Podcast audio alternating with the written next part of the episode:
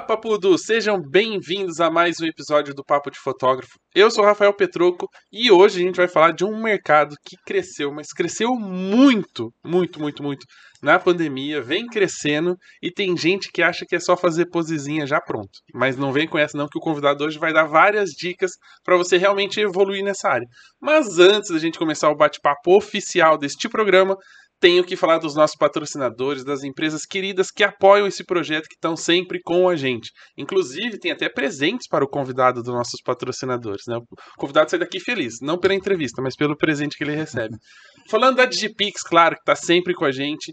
Chegando agora o Natal, uma data muito, muito importante e muito bacana para você, fotógrafo, ganhar um pouquinho mais, né? Faturar um pouquinho mais. E como você vai faturar um pouquinho mais? Porque as fotos você já fez. Você pode criar produtos exclusivos para os seus clientes, produtos que eles vão ter para enfeitar a árvore, brincar com as crianças. Então não perca a oportunidade de transformar a sua imagem em um produto muito bacana para o cliente ter, né? O casal, a família poder utilizar essas imagens. E claro, quanto mais as suas imagens estiverem expostas na casa dos clientes, mais pessoas, quando fizerem suas visitas lá no Natal, fazer a ceia, vão ver e vão querer fazer também e querer saber quem foi a pessoa responsável por aquelas coisas maravilhosas. Então corre agora no site da Digipix, digipixpro.com.br e conheça toda a linha de produtos. E é claro, você não pode deixar de fazer os seus álbuns também, porque é um algo muito, muito bacana de se ter em casa.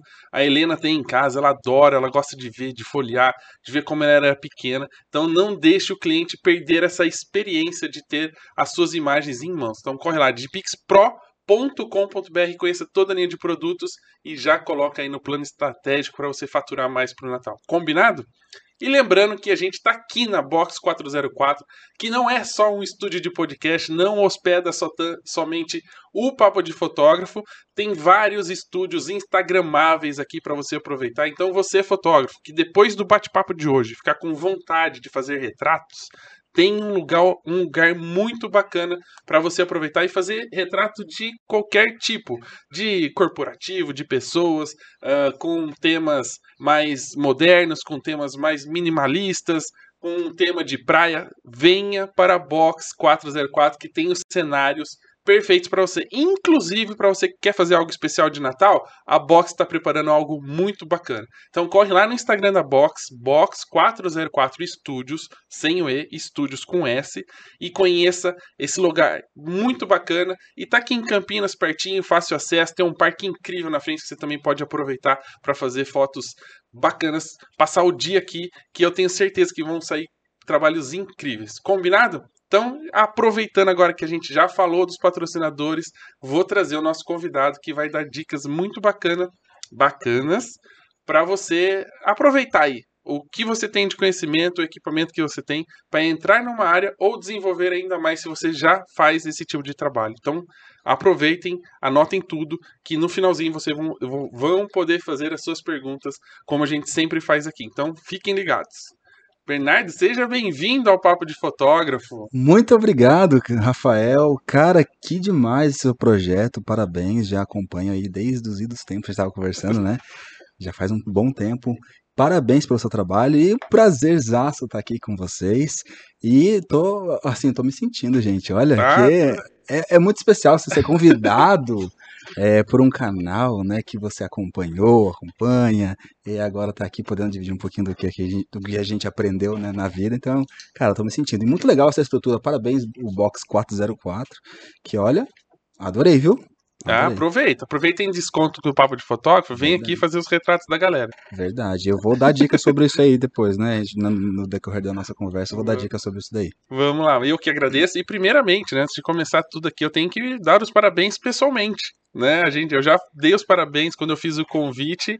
Tá chegando mais um integrante na família. Pois é, cara. Como é que é esse momento agora? É menino, menina? Já sabe? Não cara, sabe? Ainda tá na expectativa? Estamos na expectativa. não sabemos ainda. Estamos grávidos.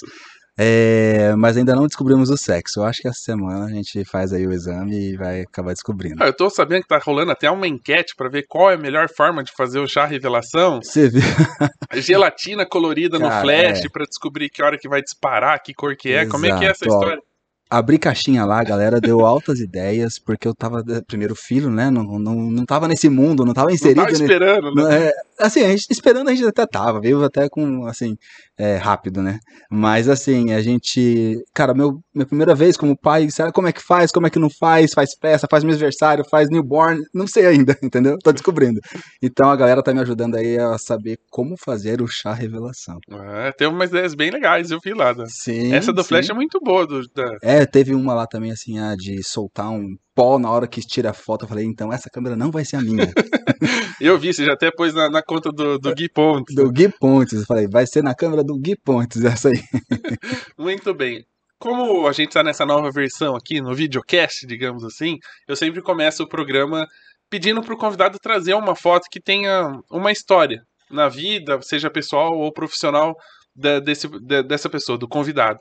Eu queria saber, quero saber, né? Quero entender a história por detrás da foto que você mandou pra gente, né? Legal. Então, se o, se o Paulinho puder pôr pra gente aqui, pra gente falar sobre essa imagem, queria que você contasse um pouquinho da história dela, do, com, do de qual a importância dela na sua, na sua vida. Legal. Essa foto, ela, esse retrato, né, ele é importante porque marcou um momento específico aí da minha carreira. Eu acabei até não olhando exatamente ali é, nas informações da foto, porque ano que foi que eu tirei? Acho que foi 2013, 14 no máximo. Foi aqui em Campinas. É, esse senhor chama Túlio e ele ele tem uma loja de motos aqui em Campinas e também presidente da confederação ali dos, é, dos motociclistas e tal.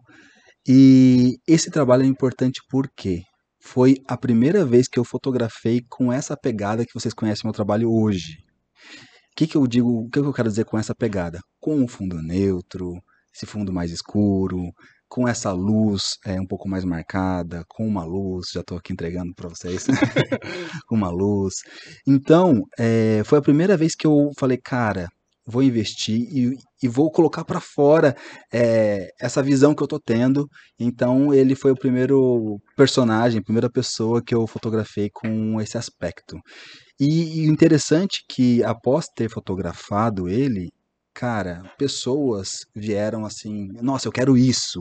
Então traduziu realmente é, aquilo que estava aqui dentro, coloquei para fora e aí os clientes aqui falavam, meu, eu quero isso aqui agora.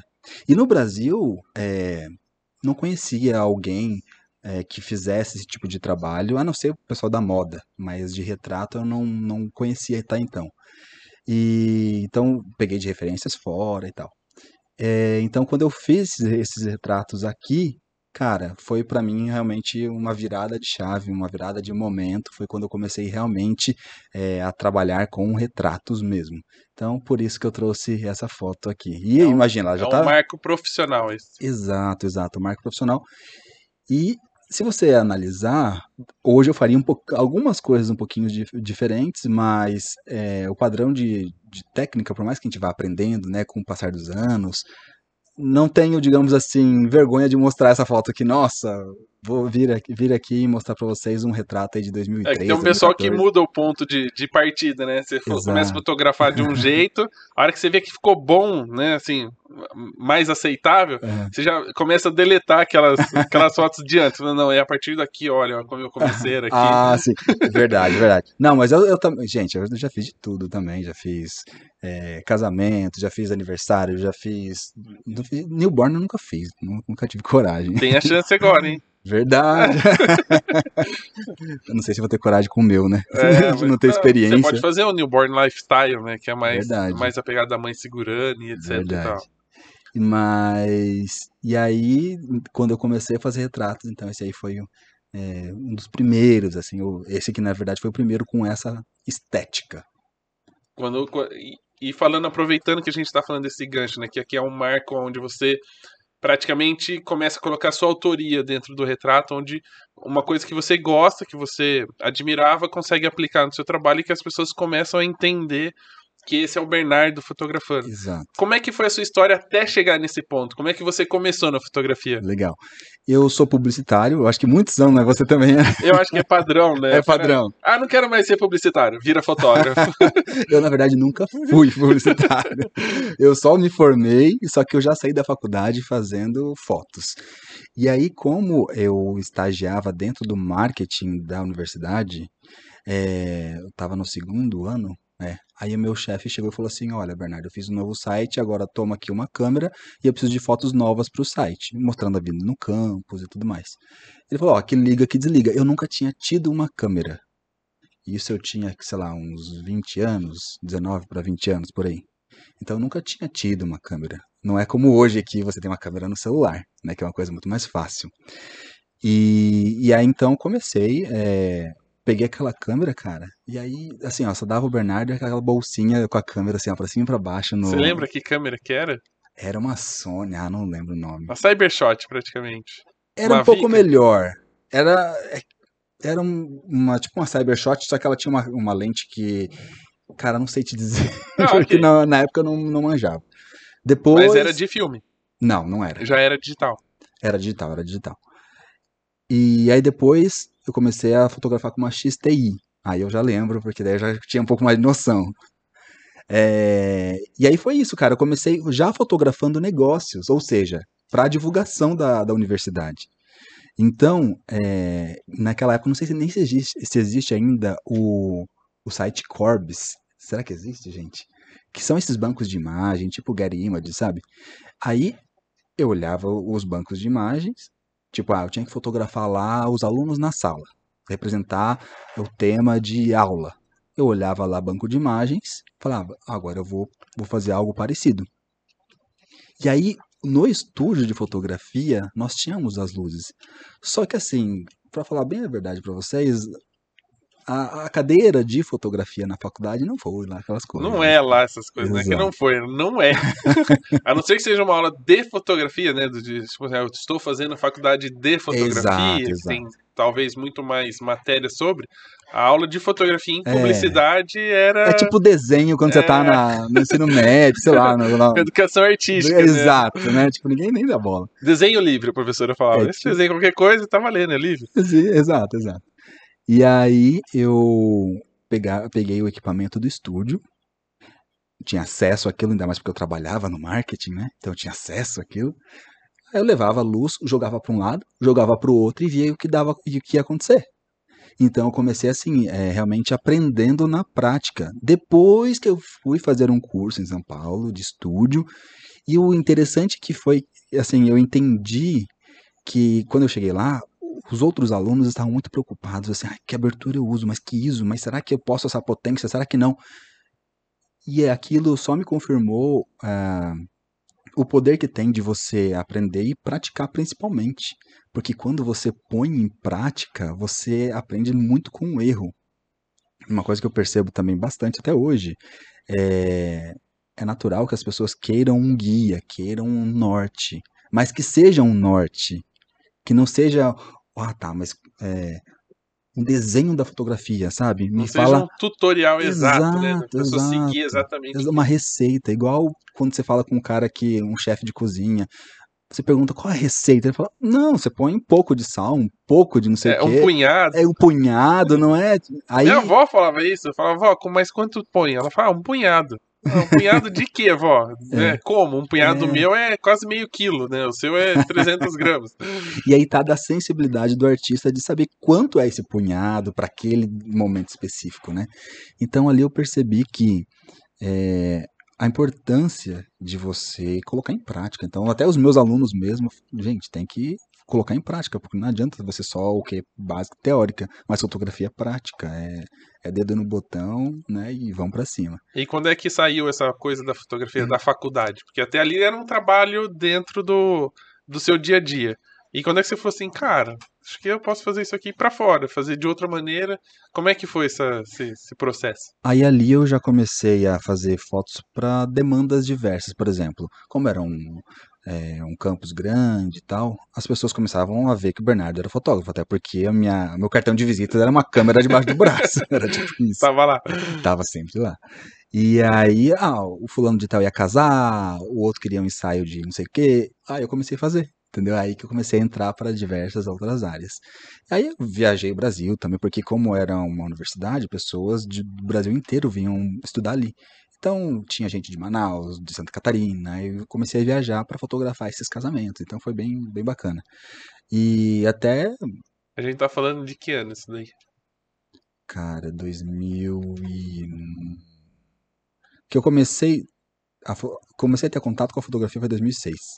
2006. Tá, então Me 2007, formei, 2008. é, me formei em 2009, e aí eu já trabalhava com fotografia, já peguei meu, meu diploma e já nem atuei, nem fui ver em agência, nem nada, e já estava trabalhando com fotografia e tudo mais, então assim, só que assim, naquela época, não é como hoje, que você abre Não tinha um status, não tinha uma, É, uma e- divulgação. né? Exato, não é como a quantidade de conteúdo rico que a gente tem hoje, que você abre o YouTube e tá tudo lá, e tem um monte de gente falando, então não era assim.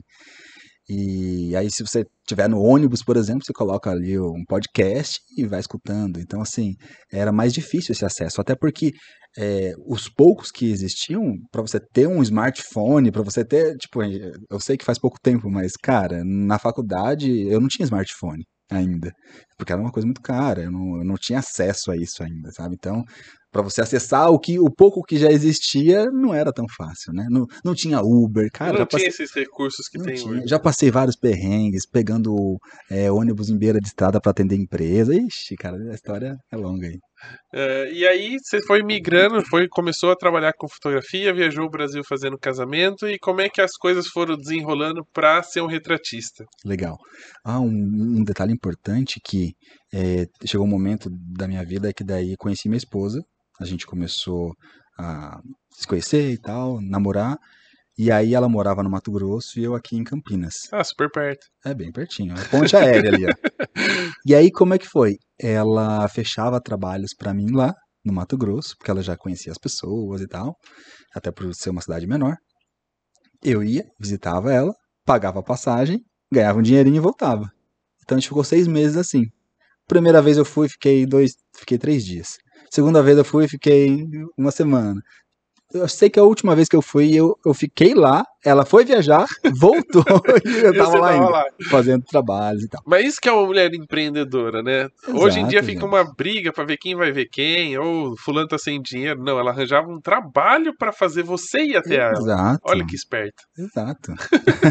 Isso que é uma mulher de, de visão, né? Ó, vou trazer ele pra cá e ele não tem desculpa. Vai ter trabalhar vai ter. e vai- Exato. e vai ter dinheiro pra vir pra cá. Sim, exato. Bom, e aí você fez esse processo todo pra ir até o Mato Grosso. E aí, cara, ali a gente pegou uma parcela de pessoas muito legal, porque o que que acontece na fotografia? Vocês bem sabem.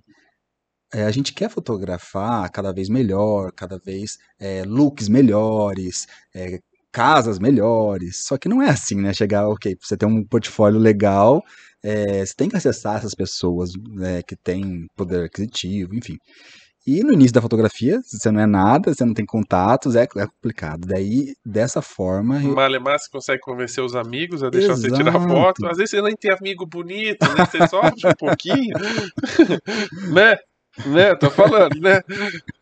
E aí a gente começou a ter acesso a pessoas bacanas também, porque também gostava do nosso trabalho. Porque uma das coisas importantes, né, para nossa carreira é o networking. E aí a gente conseguiu fazer um portfólio muito bonito para famílias. Tá? Até então eu não fazia retratos é, de negócios. Você tava ali ainda no social, digamos assim. Exato, fazia aniversário de criança, fazia é, família, enfim. E, e gostava do que fazia. Até que um momento que a gente falou assim, "O- ok, ou você vai, ou eu venho, porque não, não dá assim, né? Aí a gente analisou, pensou e olhou assim, tá, que estilo de vida a gente quer levar? Porque é uma coisa que a gente sempre foi muito estratégico. Então, assim, é, você quer levar um estilo de vida mais interiorano do Brasil, que é lá é uma cidade maravilhosa, pessoas maravilhosas, mas quando eu digo interiorano, tem uma certa dificuldade aí de locomoção, de avião, de, por exemplo, Rondonópolis, estou falando de Rondonópolis. É, é uma cidade que tem aeroporto, mas é pequeno. Geralmente o aeroporto melhor é em Cuiabá. E aí, quando não tem teto no aeroporto de Rondonópolis, você se lascou. Você pagou mais caro, só que você vai descer em Cuiabá, tem que pegar uma, uma van e até. Enfim, é um, um É um rolê. caos. É um rolê. Aí, não, então vamos, vamos para Campinas. Aí viemos para Campinas, chegou aqui. é, e aí eu já tinha lá uma galera que eu conhecia. E aqui, assim, conheci algumas pessoas, mas não era do mesmo nível, né? Até porque o Campineiro é uma cidade maior, é mais fechado, não é só assim, chegar e beleza, né? Cara, a primeira vez que eu fui lá, eu, fui, eu entrei na coluna social. Tipo assim, um negócio, nossa, fotógrafo de São Paulo, um negócio meio assim, sabe? É chique, né? A gente até se sente importante. Exato. E, eu, e, e assim, cara, fotógrafo de São Paulo fotografou o Príncipe Harry. Porque, você lembra quando ele veio aqui em Campinas, aqui na região de Campinas? Ah, eu sou tão desligado pra essas É. notícias. Eu, na época aqui, eu fazia também fotojornalismo. Já fiz fotojornalismo, gente, ó. E de agência, sabe? Muita, muitos retratos, muitas fotos publicadas em sites grandes e tal. E aí, quando ele veio, eu fotografei também, é, claro, no evento, no momento, e aí pronto, essa foi a chamada pra, pra lá Foi o pra- clickbait. Do, do Exato, jornal. exato. E aí, então, eh, viemos pra Campinas e aí começamos aqui a nossa vida aqui, até o momento que eu falei, tá, ok, mas olhei pra dentro e falei, ok, tá, mas o que que eu gosto mesmo? Porque eu, em certo momento, eu me dei uma desvirtuada, assim, daquilo que eu já tinha começado a fazer, né? Aí eu olhei pra dentro e falei, cara, fiz comunicação, depois aqui eu fiz uma pós em FGV também, na pós em administração na FGV, que me faltava um pouco dessa coisa de, da administração, sabe? De cuidar do próprio negócio, por exemplo. Exato, eu queria crescer mais. Me faltava um pouco dessa base administrativa. A gente vê um pouco dentro da publicidade, mas não é tanto quanto na administração. E eu sempre gostei desse contato de negócio, sabe? E aí a gente. Aí eu olhei pra dentro e falei, cara, vou começar a fazer retratos. Até porque, é, antigamente, quando não tinha muito essa coisa da, da internet, da pessoa querer trabalhar o seu posicionamento, Não tinha LinkedIn? não tinha LinkedIn. Quem eram as pessoas que consumiam o nosso trabalho? Era aquele empresário, aquela pessoa que tinha uma assessoria de imprensa. Então, como eu já estava no meio da comunicação, as pessoas da assessoria me indicavam, entendeu? Então, assim, ah, um CEO, um diretor de empresa, ele já tinha essa assessoria. O que, que a assessoria de imprensa faz? Ela te coloca na mídia, ou ela, ela fala sobre você, no sentido. Trabalha a sua imagem com o público. Exato, exato. E aí eles precisavam de imagens, então foi aí que eu comecei realmente a ganhar mercado nesse sentido. Você começou a ver. Na verdade, nem foi uma coisa que você buscou tanto, mas era uma demanda que você estava percebendo que tinha, estava crescendo naquele momento. Exato, e eu comecei a atender empresas também, porque professores meus da faculdade eh, me indicavam, porque nas multinacionais, por exemplo, você se cadastra dentro da empresa, lá tem um evento empresarial, você tem que fotografar os diretores para essas comunicações oficiais. E aí então foi acontecendo, sabe? Eh, mas aí na pandemia, que a gente vai falar também, que foi quando eh, o empreendedor comum, digamos assim, percebeu, e foi muito bom, o empreendedor percebeu que, cara, ou eu trabalho minha comunicação que esteja na internet, ou eu vou me lascar. É mais ou menos isso. Então, isso foi, assim, bom para o nosso mercado. E, e, claro, a- as redes sociais, elas possibilitaram muito essa comunicação é, um para um, né? Eu sou uma pessoa aqui, tenho um celular, posso falar contigo, independente de onde você esteja, né? Você pode estar dentro de um condomínio fechado, mas eu consigo te alcançar através de um celular. Então essa criação de conteúdo, ela, as pessoas começaram a perceber, opa, peraí, tá todo mundo trancafiado dentro de casa, mas eu consigo me comunicar com através de um celular e então preciso é, me comunicar com os meus clientes. Então isso possibilitou também para que do lado do- da ponta do cliente ele, opa, peraí, eu preciso. Quem faz? E aí, do outro lado, os fotógrafos também percebendo, poxa, peraí, tinha um monte de casamento, tava ganhando rios de dinheiro e agora fechou tudo, né?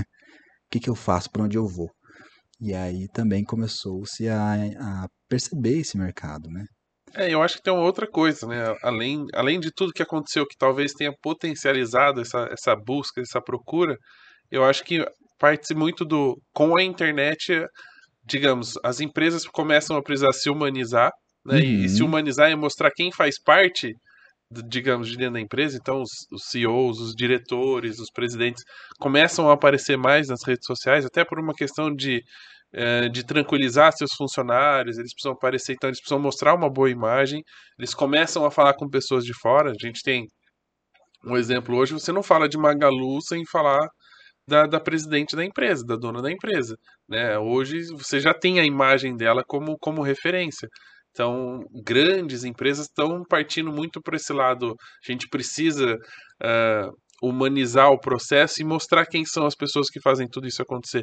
Então essa, essa coisa de mostrar, tá, mas eu não posso mostrar de qualquer jeito. Uhum. Ela não vai aparecer de biquíni na praia ou na piscina para falar com, com, com as pessoas nas redes sociais. Então ela tem que ter uma, uma certa qualidade na imagem, né, mostrar a sua, sua autoridade, seu posicionamento e que de uma certa forma começa-se aí o trabalho do fotógrafo, de como trazer isso para a imagem, para as redes sociais de uma forma que não seja nem um muro de não ser alcançável, mas que também não seja uma coisa do tipo assim, se tornar muito íntimo da pessoa. Uhum, né? uhum. Eu não sei o quanto disso, quando você está fazendo o retrato, acaba influenciando. Você fala, cara, eu preciso trazer o lado humano dessa pessoa, mas não íntimo, né? Para não, não quebrar algum, alguns, algumas hierarquias aqui. Tem muito desse, desse conflito na hora que você está fotografando?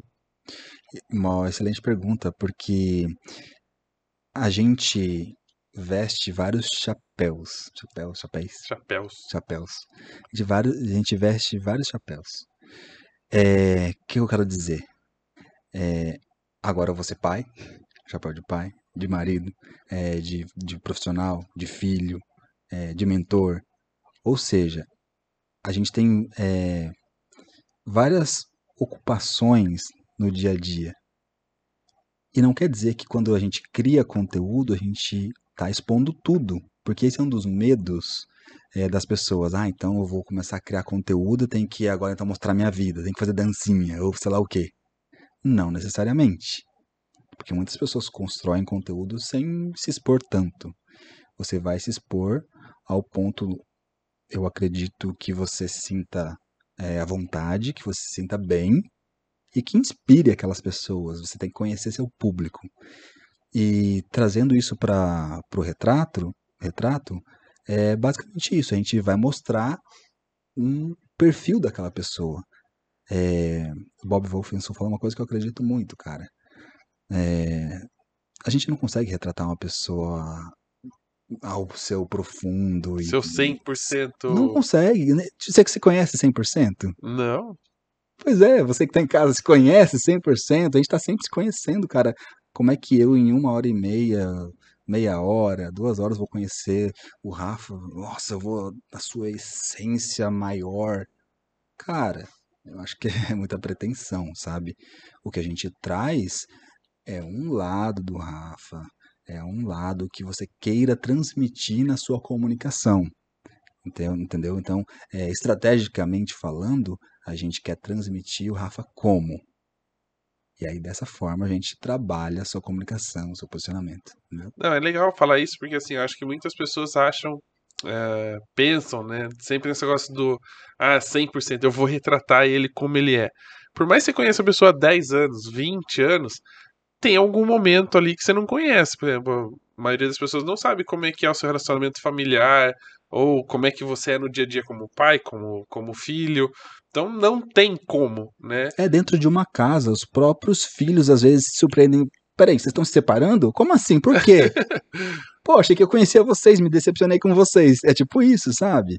Então, é, sinceramente, acho muita pretensão e concordo é, que a gente não, não consegue, ó, vou retratar você na sua essência total. Não, vou te mostrar um lado aqui, que é o lado que vai fazer bem para os seus negócios.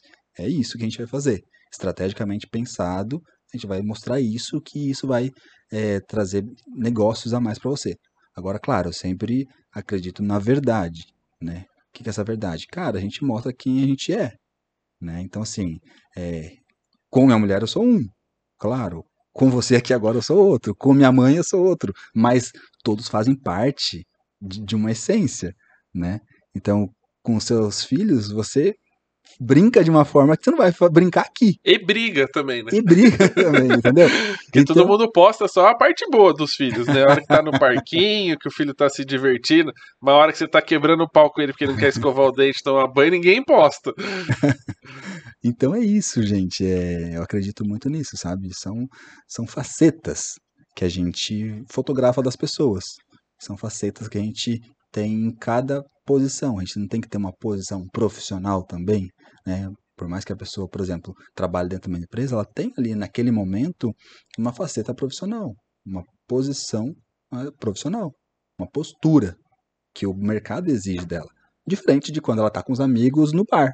E natural, entendeu? Faz sentido? Lógico que faz. É, aproveitando essa, essa questão que a gente tá falando muito da, da, da real, a, o famoso Instagram versus realidade, é, quando você começou a fazer os retratos, provavelmente você recebia briefing já que vinha das agências e, olha, ele tem que fazer isso, né, assim, assim, assado. No começo, e que não tinha acesso a tanto conteúdo assim quanto a gente tem hoje, a cursos e tutoriais e coisas no YouTube. Como é que foi para você desenvolver essa questão do, da direção com, com, convida, com o retratado, o convidado, enfim, a pessoa que estava ali pronta para ser fotografada? Porque eu sei que acho que a maior dificuldade da maioria dos fotógrafos, e não estou falando só de, de retrato, é a direção. É você conseguir fazer com que a pessoa uh, corresponda com aquilo que você está querendo fotografar, com aquilo que foi programado. Como é que foi esse processo? Porque no começo era fotojornalista, fotografava família e casamento. Aí começam a te pedir para fazer retrato. Como é que foi essa essa luta no começo, hein? como é que foi esse seu processo de aprendizado a começar a dirigir as pessoas e entender qual, como é que você, o que você deveria fazer para as pessoas te responderem o esperado? Legal. Cara, eu na época li livros, né? Já nem vou, não me pergunto, que eu não vou lembrar o nome do. Mas acho que era alguma coisa de. Cara, ah, não vou lembrar. Não vou lembrar. Depois mas, enfim, lembrar, mas era alguma coisa de negócios. Faz muito tempo. É, é, que assim. Eu comecei há um tempinho atrás, sabe? Já faz o quê? Uns 14, 15 anos que eu fotografo. Então, para mim, já faz um tempinho. Então, essas coisas da base, você vai vai, vai superando, vai, vai, superando, vai, vai trocando o HD, né? Você vai formatando o cartão e colocando coisa nova. Exato. Então, assim, foi através de livros e, e, como eu falei, muita prática, porque na, na época não tinha acesso, né? Aquele acesso que a gente tem hoje. Então, assim, é, e eu, eu também sempre me interessei pelas pessoas. Tanto é que eu acabei entrando na, na publicidade querendo fazer psicologia. Como é que eu descobri isso? Porque eu falei, ah, no ensino médio eu coloquei na minha cabeça, quero ser psicólogo. É, aí eu fui no psicólogo para saber como que era, para conversar com ele e tal. Era sempre meio curioso, assim. Aí ele falou, ó, oh, psicologia é assim, assim, assado. E uma das coisas que a gente faz é o teste vocacional. Quer fazer? É, bora fazer, então. E aí deu para comunicação também. Aí eu fui fazer comunicação. E aí, tempos depois, eu descobri que o que eu queria da, da psicologia é o que eu encontro na fotografia que é esse encontro entre duas pessoas, esse rápido a questão encontro, do, do relacionamento, esse né, relacionamento, né? entender a pessoa, é, a forma com que eu estou conversando aqui agora contigo é uma forma é, que faz criar um ambiente porque nossos cérebros eles estão conectados. Agora se eu começar a falar mais assim, eu vou te levar a um outro nível de, entendeu? Um outro nível de, de sentimentos e sensações. Então, é, a gente cria na direção o ambiente que a gente está ali vivendo e que a gente quer que a pessoa sinta em casa ou não. Tipo isso, entendeu? Então, assim, quando eu quero uma foto mais enérgica, eu não vou ficar falando assim como eu tô falando com vocês e tal. Então, eu vou me moldando a situação que eu quero viver, que eu quero que a pessoa sinta. Então, é sobre como a pessoa está se sentindo. E, e é entender que o fotógrafo, ele é o diretor de cena ele manda naquela parada, naquele momento. Então, o que, que eu quero dizer que ele manda naquele momento? Ele está é, induzindo ali como as pessoas vão se sentir naquele determinado local, no estúdio. Então ele vai regendo todo mundo e regendo as sensações que as pessoas estão vivendo. Então, é, cara, foi na prática mesmo, fazendo muita foto, é, pegando alunos ali para fazer uma cena e aí ali fotografando pessoas que não se conheciam. E aí, ah, agora tem, temos que fazer uma cena, é, colocar, tra, trazer as becas. Vocês são alunos, estudaram a vida toda juntos e agora estão se formando. Vai, abraça e beija e yeah! Aquela coisa, sabe? Eles nem se conheciam. E aí, cara, foi testando mesmo. Claro, levou-se muito mais tempo para eu chegar onde eu cheguei hoje. Coisa que com o direcionamento de alguém você consegue resolver isso muito mais rápido. Mas eu tinha tempo, né? Estava é, na faculdade, é, tinha tempo para isso.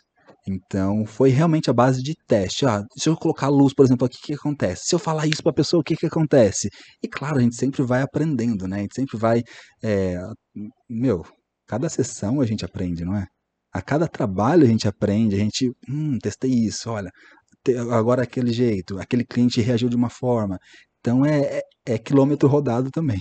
Não, e é legal você falar isso, porque, por exemplo, eu, eu, tudo que a gente fala, eu tento ver o que é aplicado ou o que, que a gente acaba fazendo em casamento, né? Que é a área que eu, que eu atuo com, com maior frequência.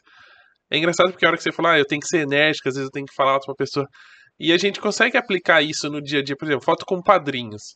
Se você ficar quietinho, eles vão ficar tudo posicionado, bonitinho, um do lado do outro. Você vai, faz a foto e beleza. A hora que você fala, pô, galera, mas tá tudo muito quieto, vamos gritar, yeah! e aí a hora que você faz isso de, de, uma forma mais enérgica, eles correspondem com isso, porque daí eles gritam, é, às vezes eles gritam, tipo, daqueles. Ah! Aí você fala, não, gente, vai, com mais força. Nem parece que vocês vão comer e beber de graça. Aí eles dão risada. ah! Aí eles comemoram mesmo. Então, assim, é, é legal porque são tipos de técnicas, ou são técnicas que se aplicam em talvez qualquer área da, da fotografia, né? Exato. Com criança, a mesma coisa, talvez. Se você brinca com ela durante uma festa ou alguma coisa assim, a criança vai corresponder com sorriso, com brincadeira. E se você é meio escondidão, assim, fica meio né, tímido de não falar com a criança, você vai perceber que a criança não vai dar muita bola, nunca vai estar tá olhando para a câmera, nunca vai estar, tá, você nunca vai conseguir uma foto legal, nunca vai conseguir uma interação com ela. Então tem muito do que a gente precisa de, de fazer esse espelho, né, a gente poder mostrar e ter a mesma energia do que a gente precisa na hora de retratar a pessoa. Exato, porque é, é respeitar como aquela pessoa é também, né? É, de ter a sensibilidade de bater o olho assim, ah, ok, apesar do briefing, apesar daquilo que o Rafa tá me falando, mas de fato o que tem por trás disso que ele tá me falando? De, de realmente analisar e perceber. A gente é, tem que abrir o nosso olhar para perceber e ter a sensibilidade para entender aquela pessoa. É, isso você faz através de análise corporal, você faz através do olhar da pessoa, é, você vai já, no momento que a pessoa chega para ser fotografada, você já vai conversando com ela, você já vai é, quebrando aquela, aquele, aquela ansiedade, porque muitas, entender que também, assim, se colocar no lugar do outro, porque muitas pessoas chegam é, para fotografar fica um pouco realmente nervosa, porque imagina, ela nunca fez aquilo, né? Nunca foi fotografada. Então, é, quando você se coloca no lugar do seu cliente, entende que, não, tá tranquilo, então vou criar um ambiente para ele se sentir acolhido e bem. E aí você cria esse rapport que a gente chama, ou seja, se o cliente ele é mais alegre, cara, eu vou entrar na onda dele. E aí, Rafa, tudo bem? Poxa, aí? Então é uma coisa mais. Agora, se o cliente, se a gente precisa de uma sessão um pouco mais, é, mais tranquila, um pouco mais serena, então eu vou falar como eu estou falando com vocês, entendeu? Então, é, entender qual o objetivo, entender como que o cliente se comunica, e eu vou, como água, eu vou me moldando esse cliente. E aí eu vou induzindo esse cliente também. Eu vou induzindo essa pessoa na sessão fotográfica, induzindo no seguinte sentido de respeitando quem essa pessoa é, porque é, é como você chegar e querer é, ficar fazendo piada para um alemão. Tipo, o cara é né? Sisudo, carrancudo. carrancudo, o cara não tá nem aí para suas piadas. Eu, cara... É, eu sou desses. É, então, então eu não vou ficar, por exemplo, ficar é, fazendo piada pro. Não, vou respeitar. Ah, o cara é CEO. Não vou ficar fazendo piada pro cara, entendeu? Oi, tudo bem? Ah, quanto tempo temos com o senhor aqui? Mostrar que a gente, claro que eu já sei, mas mostrar que a gente está é, interessado. À disposição dele, né? Exato, entendeu? Ah, teve CEO que eu tive cinco minutos para fotografar, por exemplo. Então, assim, é, mostrar que você está, é, de certa forma, respeitando esse tempo. Essa, pessoa, essa é uma dúvida que acho que a maioria tem, né? E quando você não tem tempo? Que é simplesmente, tipo assim, o cara vai. Tipo, você tem que estar preparado para o cara sentar lá, você fazer a foto e que o cara vai sair. Como é que como é que se trabalha a direção nesse caso? Ou nesse caso você fala, meu, eu tenho que abrir mão do meu ego, eu tenho que saber que o cara só vai sentar lá, é posição, é pose e é isso aí. É, atender o cliente no que ele precisa é realmente ver quais são as necessidades dele. Por exemplo, é, eu posso ser o artista, fotógrafo, retratista e falar: ah, não, eu só fotografo em uma hora de sessão, meu, meu processo é esse. Mas será que isso está atendendo a necessidade do cliente? Será que isso vai pagar as contas? mas eu, eu, digo mais, assim, será que está atendendo o que o cliente espera? Porque por exemplo, muitos CEOs não têm tempo mesmo. O cara tem duas secretárias ali, a equipe de comunicação tá aqui do seu lado, a assistente de comunicação dá do outro, a secretária, você tem que estar tá ali, ó, pá, você já deixa o setup pronto e você faz o que precisa ser feito. Entendeu? Então, assim, se o cara tem cinco minutos, é cinco minutos. Então, por exemplo, assim, ah, fotografei Ricardo Bellino esse ano ainda. Cara, foi isso também. Coisa de cinco minutos e virou capa de um livro dele. Então, é, você entender que o que, que atende esse cliente, sabe? Eu posso ter o meu processo, tudo bem. Meu processo criativo, meu processo no meu formato. Mas no dia a dia, eu acredito muito nisso. Como o meu cliente precisa ser atendido. Se é em 5 minutos, a gente vai fazer em 5 minutos, 10 minutos, 10 minutos. E aí o que, que você faz para fazer isso? Cara, é realmente já deixar preparado o setup de luz, é você é, se conectar de forma muito rápida com essa pessoa, coloca ele no set, pergunta o que, que ele gosta, o que, que ele não gosta. Então tá, vamos assim, tá, ó, já vou ver aqui a luz com o senhor, tal, bom, fez, acabou, gostou, não gostou, resolveu. Eu acho que, é o, acho que é o Jorge Bispo, que tem uma história muito parecida que ele precisava retratar uma pessoa e era assim, era da pessoa sentar no banquinho, ele fazia a foto, a pessoa ia embora. Sei lá, os cinco minutos, digamos. Ele falou que preparou tudo, a pessoa sentou, ele fez a foto, aí ele olhou no relógio e falou: Bom, tem mais quatro minutos agora, agora eu vou fazer do meu jeito. Exato. Né? Então acho que também aí entra uma outra questão que, que é legal a gente falar e, e eu quero saber a sua opinião.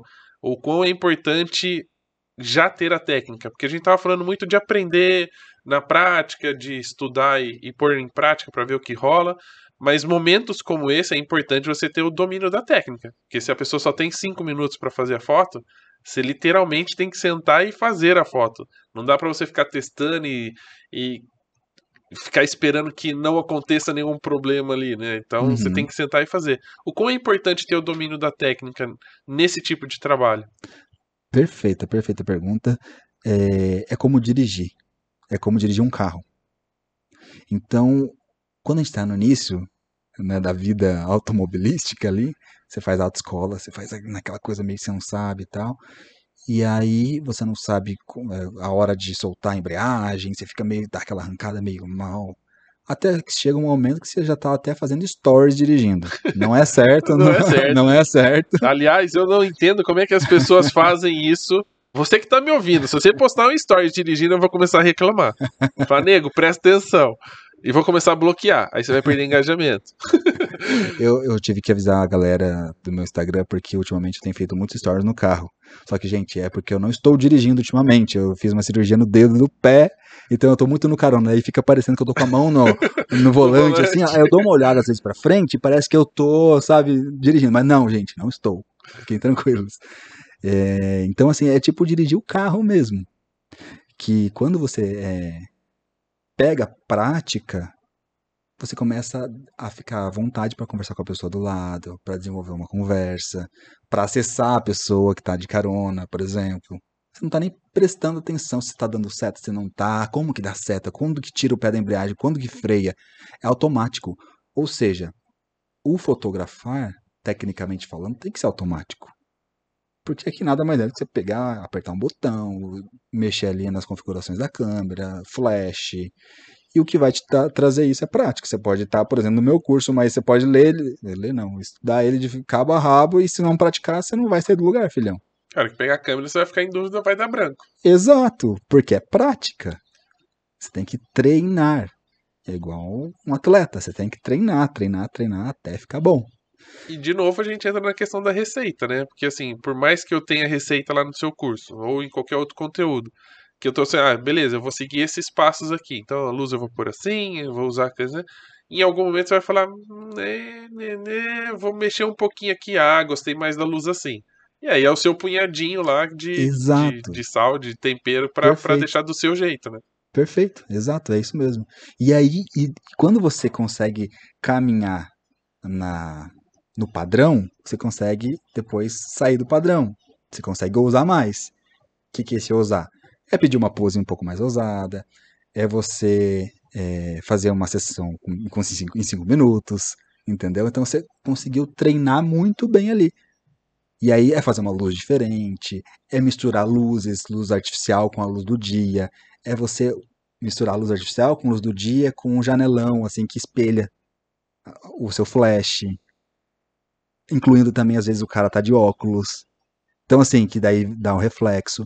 Isso tudo ali na hora. Então, já aconteceu também de ter que fotografar um CEO que ele queria fazer foto no terraço do prédio. Não estava combinado isso. Tudo bem, vamos lá. Meio-dia. Era isso. Sol no coco aqui, ó. E aí, o que, que você faz? Falo, virar pro cara e falar assim: não. Não, não, dá. É Essa que luz não, é boa. dá, não- Cara, ele queria. A gente tava ali na marginal. Tinha que fotografar com aquele, pá, aquele lugar. Ah, filhão, resolve no flash, entendeu? Se vira. É isso. Então, é, entender da técnica, falar, ok, ah, o que, que o senhor precisa? Ah, tá bom, então vamos lá. Pá, pum, coloca aqui, flash aqui, tira a sombra do olho, pá, vai, entendeu? Gostou, gostou? Fechou, bora. E aí muda para outro ambiente. Imagina, o flash lá torando lá fora, aí você muda para um ambiente escurinho, tipo aqui, assim, ó. Aí o cara virou e falou assim: ah, agora eu quero tirar com esse fundo aqui, com uma TV, com os, com os dados do mercado financeiro. Fechou? Vamos lá então. Você muda toda a configuração e aí você clica, aí, por exemplo, o flash é, bate, Estoura estoura, na- na, na, na TV. Ah, beleza. Ou tem o flicker, né? Que fica aquelas faixas que não aparecem Exato, direito. exato. Ou a TV fica muito escura, e aí você tem que trazer mais luz da TV, só que sem mexer na TV, porque a TV, enfim, é, são situações que com o decorrer do tempo você vai entendendo, você vai é, ficando prático para resolver. É, e precisa dominar o equipamento para saber resolver esses problemas, né? Exato. Que é um, talvez também uma outra grande dificuldade, porque as pessoas vão tudo. Como a- a- o digital traz uma praticidade do tipo, cliquei, estou vendo o que eu estou fazendo e, e talvez eu consiga corrigir, o problema é saber como corrigir aquele Sim. problema que está tendo. E aí, isso eu nem entrei no ponto de será que a camisa tá boa? Será que a gravata não tá torta? Será que agora o punho tá corretamente aparecendo aqui um pouquinho da camisa? Será que o cabelo tá bom? Tudo isso. Ah, mas e o fundo? O que tá aparecendo no fundo? Tá tudo bem? Ok. Agora a luz aqui nele tá boa? Agora você tem que descontrair o cara para ele sair bem, entendeu? E cinco minutos. em cinco minutos. Então é isso. Então é a prática te leva a essa a esse domínio da técnica que você bate o olho já pum, ah, ok resolveu aqui mexe aqui papá, você faz na sua cabeça aqui um checklist pum, já olha já bateu o olho uma caneca hum, porque às vezes você faz a foto maravilhosa lindíssima aí você vai olhar o relógio do cara tá com reflexo fala, aquele relógio de 100 mil reais com reflexão aqui do flash. E aí, o que, que você faz? Vai, vai gastar tempo depois no Photoshop, tirando? Eu não gasto. Eu faço ali na hora. Faz o seguinte, ó, muda um pouquinho aqui, ó, o punho um pouquinho pra cá. E aí você não. não... E aí também dá uma outra coisa, tem que ser um pouquinho perfeccionista para prestar atenção nos detalhes, né? Exato. O olhar treinado, que é a prática. que é a prática. e é sempre assim, ó, bateu, ó, você bateu a foto, fez um trabalho. Olha, o que, que eu poderia melhorar? Olhou, ah, ok, que, como poderia ficar melhor esse trabalho? Então é, é ser chato consigo mesmo, sabe? E aí, aproveitando só uma curiosidade assim, nessa questão de direcionamento e de, de conversar com as pessoas, teve algum caso já que você recebeu um briefing do tipo, olha, é o presidente de de uma empresa grande, parari, parará, e a gente tem que ter uma foto dele sério, dele né, com postura e etc e tal. E aí quando a pessoa chega, ela é totalmente o oposto daquilo que eles estão pedindo, assim, é um cara super descontraído, um cara aberto, que conversa, e você falando, cara, mas tipo, isso aqui que tá no briefing, assim, é quase que impossível fazer esse cara ficar sério, porque ele não é assim. Por que, que eu tenho que passar essa imagem? Já teve esse, esse conflito de. Olha, é, com grandes empresas, quando tem briefing assim, geralmente não, não que eu lembre, pelo menos agora. Por quê? A equipe geralmente conhece essa pessoa. Ó, ele é mais sério, eles respeitam muito também como é o, o executivo.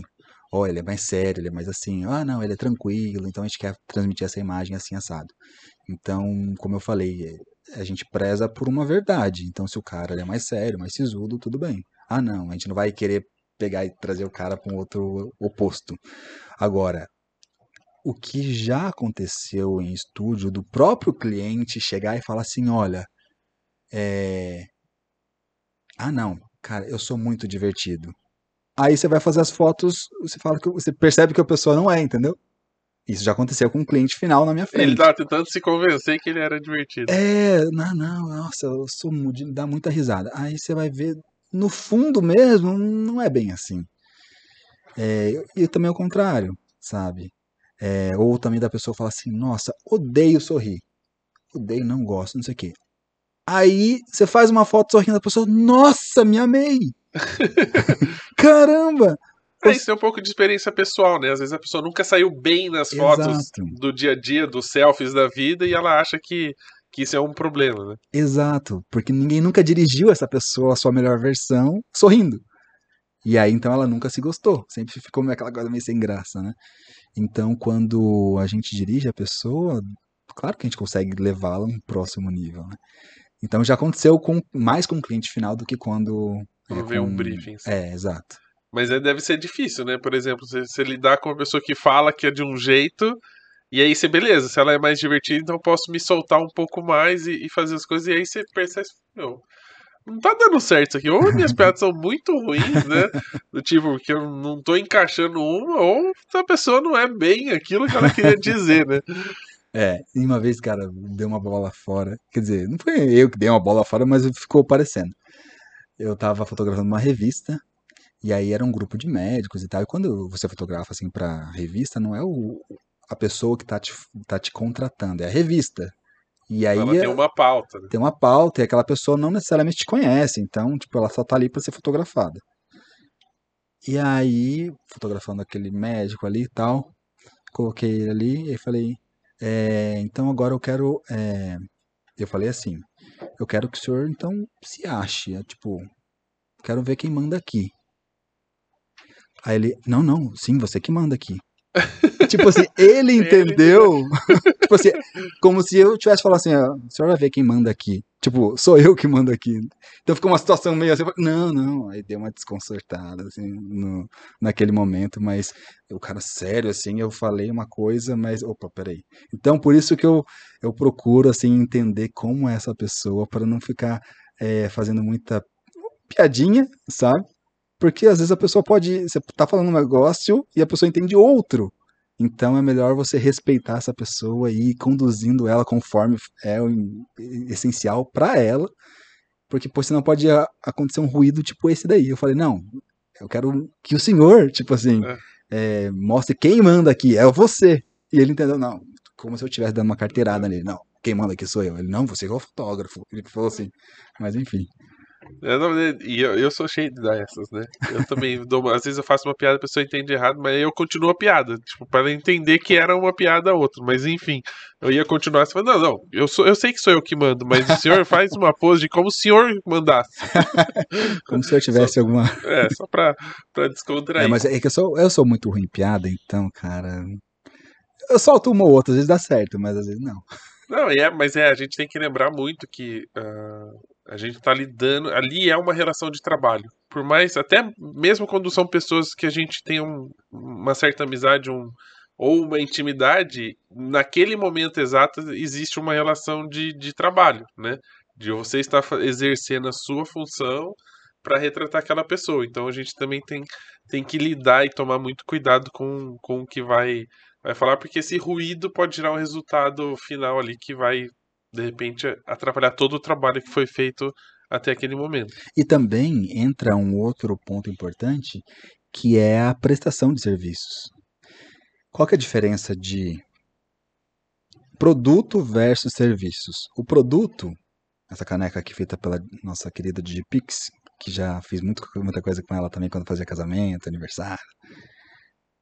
Maravilhosa, você consegue ver, ó, cara, muito boa, vou comprar. Tá lá na prateleira, vou comprar. Tchau, comprei. O serviço, ele é produzido ao mesmo momento que ele é entregue. Então, é, assim como, por exemplo, num, num restaurante, ele está sendo produzido ao mesmo tempo que ele está sendo entregue, entendeu? E aí, você tá vivenciando a experiência ali, né? Exato, A experiência não tá no pós. Uma coisa é você comprar uma Ferrari, exato. e aí você só vai ter experiência, né, de andar numa Ferrari depois você comprou, você já tá com ela. É, o restaurante, a fotografia, você tá vivenciando a experiência ali, Ali, e No- isso conta. Aí você ao, fala, ao vivo, digamos Exato. assim. a comida pode estar boa, mas se o garçom te atendeu mal, se tá quente, se alguma coisa não tá legal na prestação de serviços, você fica assim, ah, esse lugar acho que não é muito bom. Então, por isso que impacta muito é, como a gente se porta diante daquele cliente e como a gente faz aquele cliente se sentir. Porque é isso que importa, como que aquela pessoa se sente diante da gente. E aí sim ela vai sair com uma impressão X ou Y. E aí aquilo que você fala, aquilo que você faz na sessão, vai impactar em como ela vai se sentir, vai impactar em, em, em como ela vai ver esse seu, essa sua prestação de serviços. É, bacana, bacana. Eu acho que tem muita gente, a gente citou isso já no, no começo do bate-papo, que começou a, conhecer ou ter os seus primeiros trabalhos ali com retratos corporativos agora na pandemia, né? Muito porque não tinha outros trabalhos para se fazer e aí essa demanda apareceu. Isso a gente inclui também fotos de comida, né, para restaurantes, etc. Mas apareceu os retratos e meio que foi assim no susto. Ah, eu tenho a câmera, tem um flash, um softbox, um octabox aqui que estava parado e nunca usava, uhum. ou pessoas que estão precisando ali alimentar o LinkedIn, porque estão querendo trocar de trabalho, estão buscando emprego, os amigos estão pedindo. Como é que é esse começo assim? Você que tem muitos alunos, tem pessoas que também estão entrando nessa área. Qual a sua visão de quem já está dentro do mercado para quem está começando assim? Qual que é o talvez os primeiros passos? Como é que essas, o que que essas pessoas precisam de repente estudar para seguir bem, para não uh, é o famoso tutor, né? Assim, você falou que no começo não tinha ninguém. O que, que você como tutor fala, falaria para essas pessoas? Falar, olha, legal, você quer, mas você quer continuar nessa área? Vai, siga mais ou menos esse caminho que vai ajudar bastante. Boa. É primeiro perceber a oportunidade de mercado.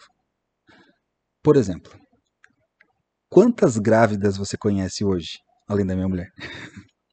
Nenhuma. Nenhuma. Sua mulher não tá grávida, não, né, Paulinho? não, então nenhuma. é, quantas pessoas no seu hall de amigos estão se casando nesse ano? Nenhum, já são tudo velho e casado já. Agora, quantas pessoas no seu hall de amigos têm um trabalho e querem ganhar mais e querem prosperar na Todos. sua? Todos. Perceberam a proporção de quantidade de possíveis clientes só que o que acontece é que a maioria do mercado está voltado para gestação, para casamento, para ensaio, entendeu? Percebe? Não, e, e, aí você falando disso já, já é, como eu falei, a conversa vai, vai abrindo caminhos.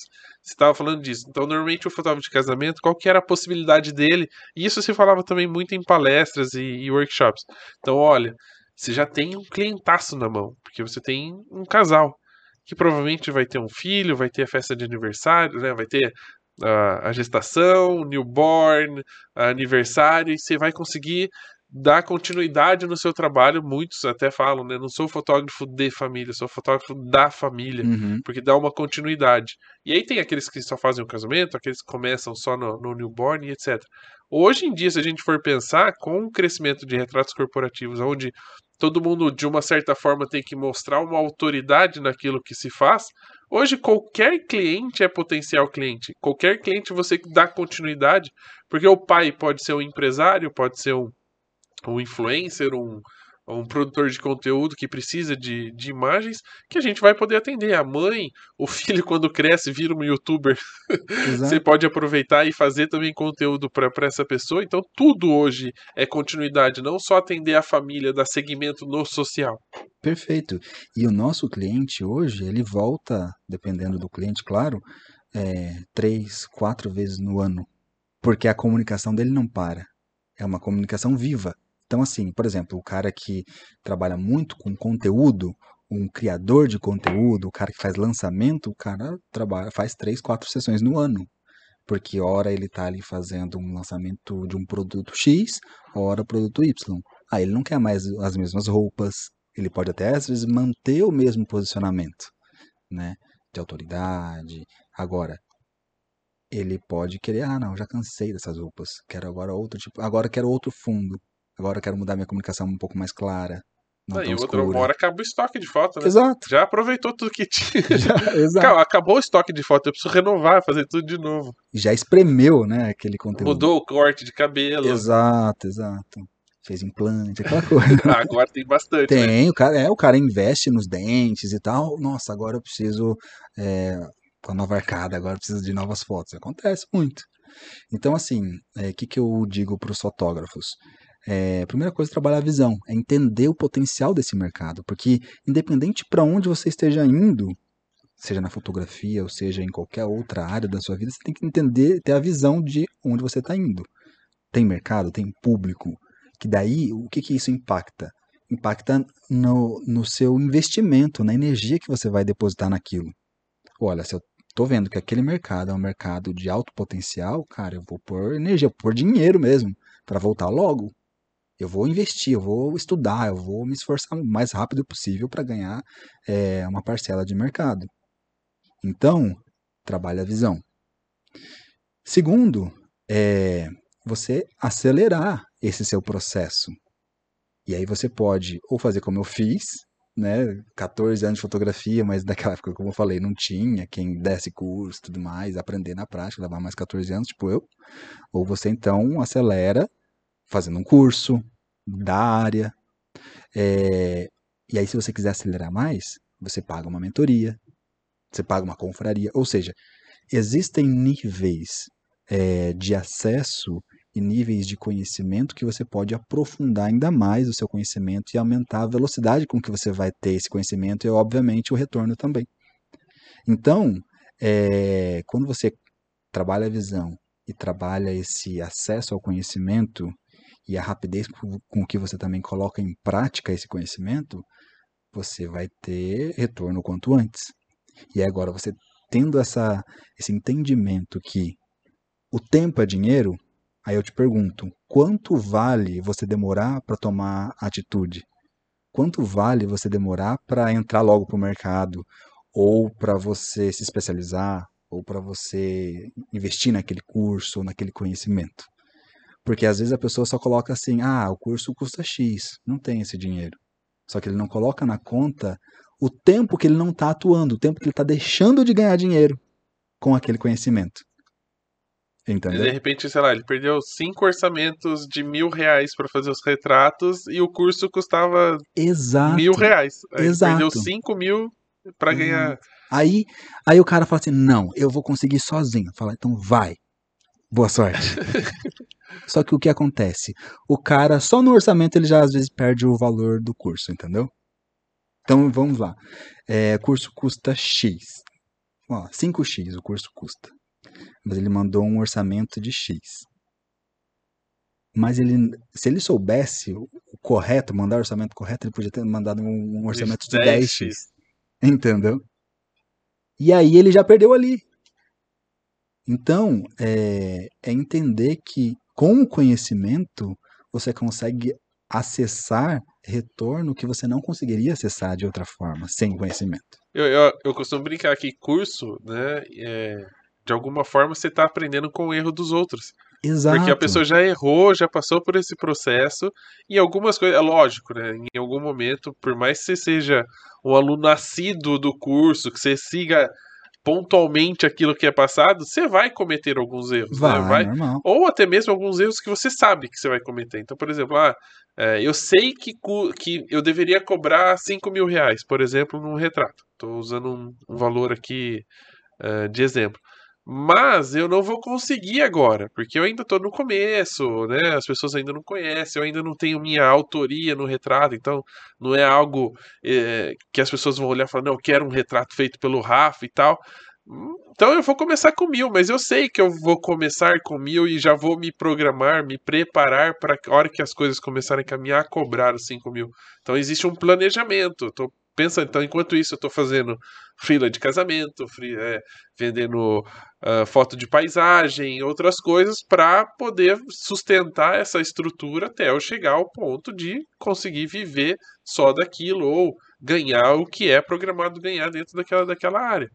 E aí, por que, que é importante o primeiro ponto, que é a visão? Porque quando você tem a visão que aquele mercado rende, não estou só falando de retratos, tá? Pode outros mercados também. Mas é, como estamos aqui falando do retrato, mas enfim. É, só assim puxar tanta sardinha. É que eu quero dizer. Não, o bate-papo hoje é de retrato. Se você quer aplicar em outra área da fotografia, mude o nome. Mas é igual. Então não nos odeie, você que é do casamento, você que é do newborn. Não, essa galera toda tá. A do casamento é uma que mais tem que escutar, porque eles acham que é só casamento que existe no mundo. Não, não é.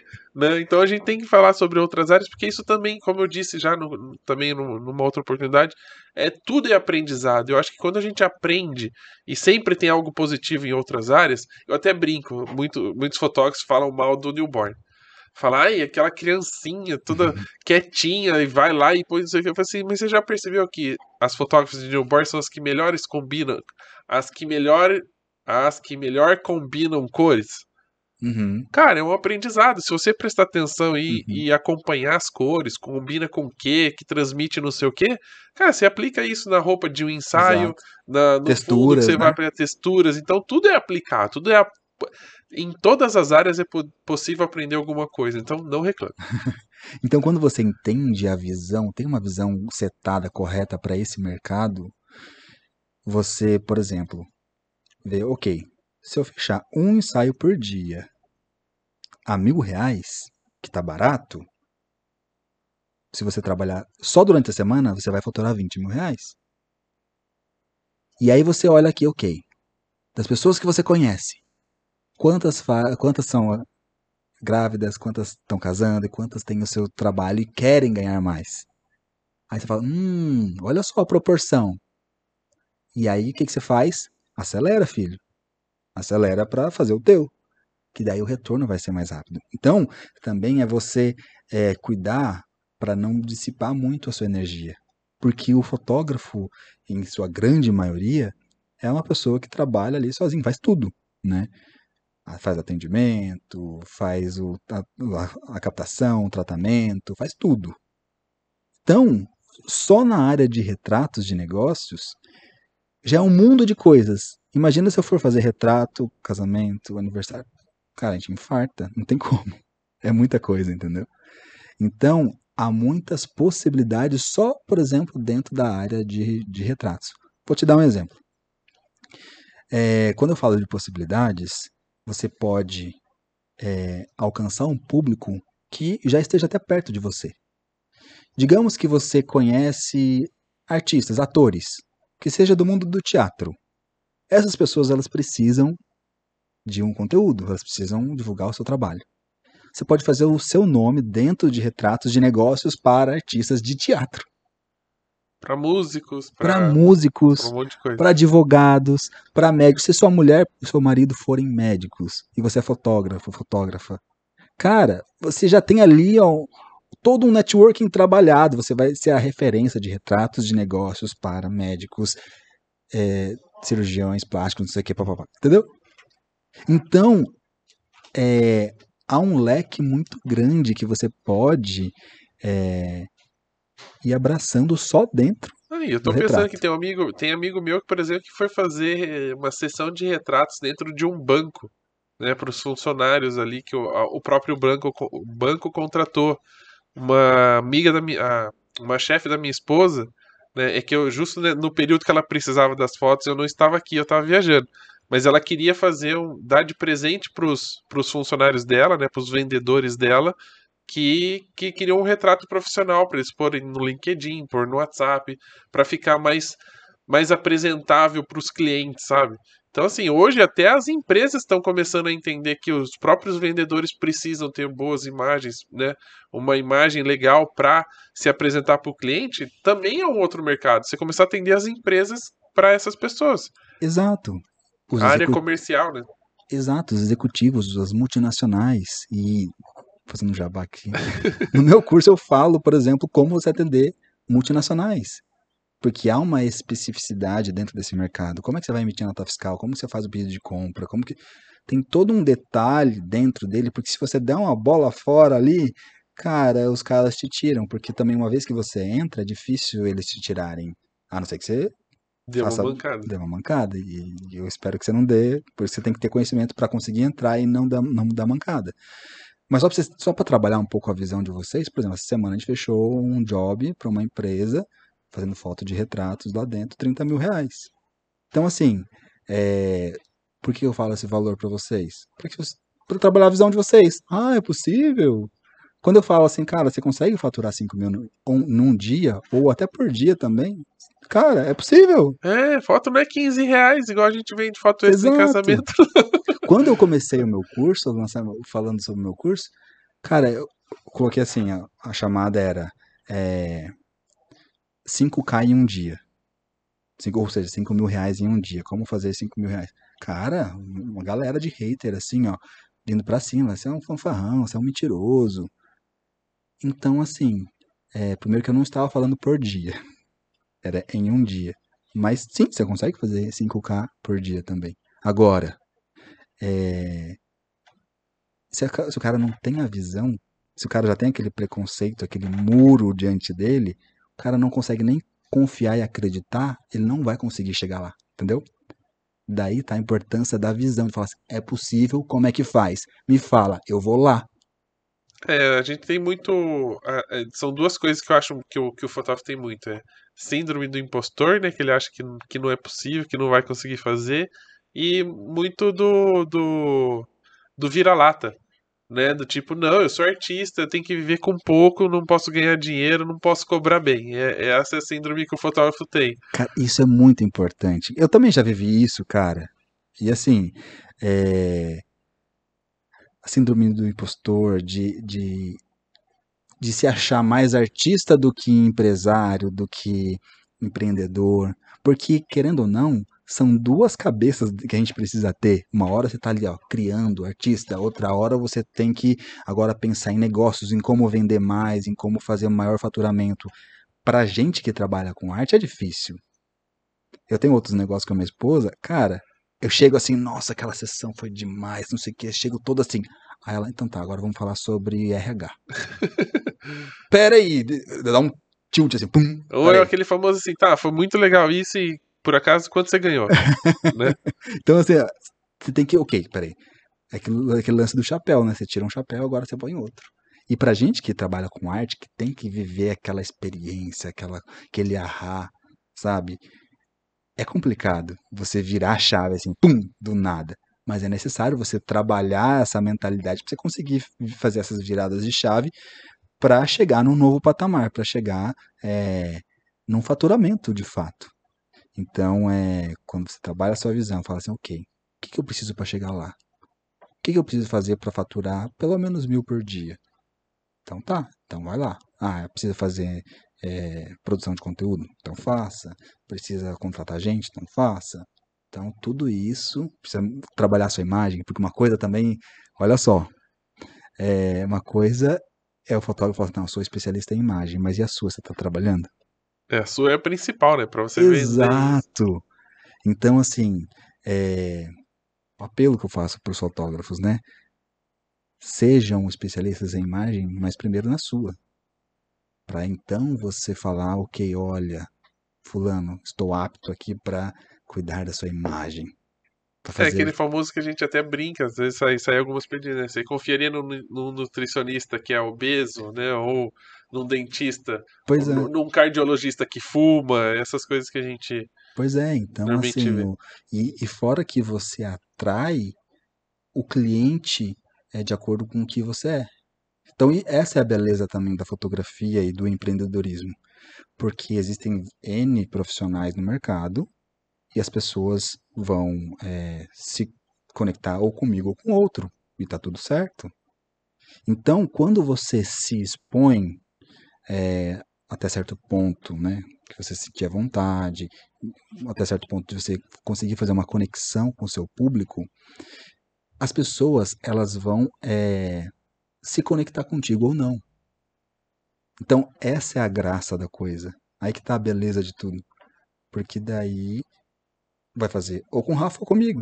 E não é nem só agora pela técnica. Porque a técnica, queridos, ela é básica. Você tem que ser bom e acabou. É tipo isso, você tem que ser perfeito. Agora, o que está além da técnica? Nossa, me sinto melhor com o Rafa do que com o Bernardo. Ah, eu quero lá conhecer o estúdio dele. Eu, cara, ele, ele dá altas instruções no Instagram dele. Olha, ele é mentor, ele tem um canal super legal. Cara, eu vou me entregar pro Rafa e não pro Bernardo. entendeu? Então, é, há essa conexão quando você gera conteúdo, quando você se expõe. E aí há maiores chances de você trazer pessoas para perto de acordo com seus valores, de acordo com aquilo que você faz. Ah, e é importante, né? trazer uma verdade nisso também, que não Exato. adianta forçar, porque isso é perceptível. Exato. Por mais que você tenha um conteúdo bem feito, que as pessoas gostem da estética do negócio, aquilo realmente precisa ser verdadeiro, porque a pessoa percebe. Né? E a gente tem uma outra coisa que é muito, mas muito importante, que é o boca a boca. Né? Se você entra, por exemplo, se você faz uma foto de um médico, muito provavelmente todas as pessoas que são do, do círculo dele vê, olhar aquele trabalho vão falar, meu, quem que é o fotógrafo que fez isso? Eu gostei. Aí, se você não, não, não, não tiver um bom relacionamento, o cara vai falar, ah, melhor, ficou legal a foto, mas hum, no dia lá não, não deu certo, né? Então não vai rolar. E sabe uma coisa que eu, um preconceito que eu tinha até então, é, eu achava que para ter sucesso na fotografia, a gente tinha que ter, ser um pouco inacessível e ina, inalcançável como fotógrafo, até perante os nossos colegas. Cara, era uma crença que eu tinha, porque eu via pessoas que tinham sucesso que era aquela coisa meio distante. Você ia falar com a pessoa, não, não te respondia. Aquela coisa meio assim, sabe? É o que eu mais recebo de reclamação é isso. Falar, Petroco, você respondeu eu, fulano demora seis meses e quando respondeu falou que era para fazer o curso dele. falei, olha, aí é Exato. difícil. É que eu não vendo o curso, não eu teria respondido a mesma coisa. então, quando eu virou essa chave na minha cabeça, eu falei assim, não, cara, eu sou isso, eu não sou aquilo. Eu sou o cara acessível, Claro que às vezes você tá num... aqui gravando podcast, eu não vou responder a pessoa aqui agora, né? Mas assim, quem é você? Quais são seus valores? Como que você se comunica com as pessoas? Como você se conecta com as pessoas? Cara, teve gente que já falou assim, não, é, é, eu vou é, fazer o seu curso porque você responde, por exemplo. Só porque eu respondo no Instagram, o cara mandou direct, eu respondo. Então, assim, também vou falar, não sou perfeito, tá? Pode ser que alguma pessoa não tenha é. respondido, mas natural. Mas, assim, é, quando você se mostra você, independente se você é inalcançável, inatingível, você vai ter público. Se você se mostra mais acessível, mais preocupado com as pessoas, você vai ter outro público. Entendeu? Então, aí tá a importância de você também entender quem é você, e aí você vai atrair essas pessoas para você. Legal. E aí, só para a gente dar um, um norte para as pessoas, né? A gente já estava falando de como entrar, ter uma visão, de planejar, de fazer as coisas direitinho. É, precificar. Eu sei que é difícil a gente falar, ah, não, tem que ser assim, ou, ou cada um tem o seu, o seu jeito. Mas como é que os, é o seu jeito de trabalhar? É por hora? É por sessão? É um pacote fechado? Depende muito do caso. Como é que funciona para você, Bernardo? Legal. É, precificação, ela tem que tomar como base seu custo, tá? Quanto é hoje o seu custo? Só para começar, tá, gente? Não corta aí, porque você vai ficar só, ah, só o custo. Não. Quanto é o seu custo hoje? Qual o mínimo para você sobreviver, né? Para você para a operação girar? E aí você faz uma conta. Então, se você tiver, ah, é, se eu fechar ensaio a 500 reais, por exemplo, tiver todo dia, fechou a conta no azul, beleza. Ok, ok. É, então, primeira coisa, Outra coisa também, outro ponto importante, é você entender o custo por hora também.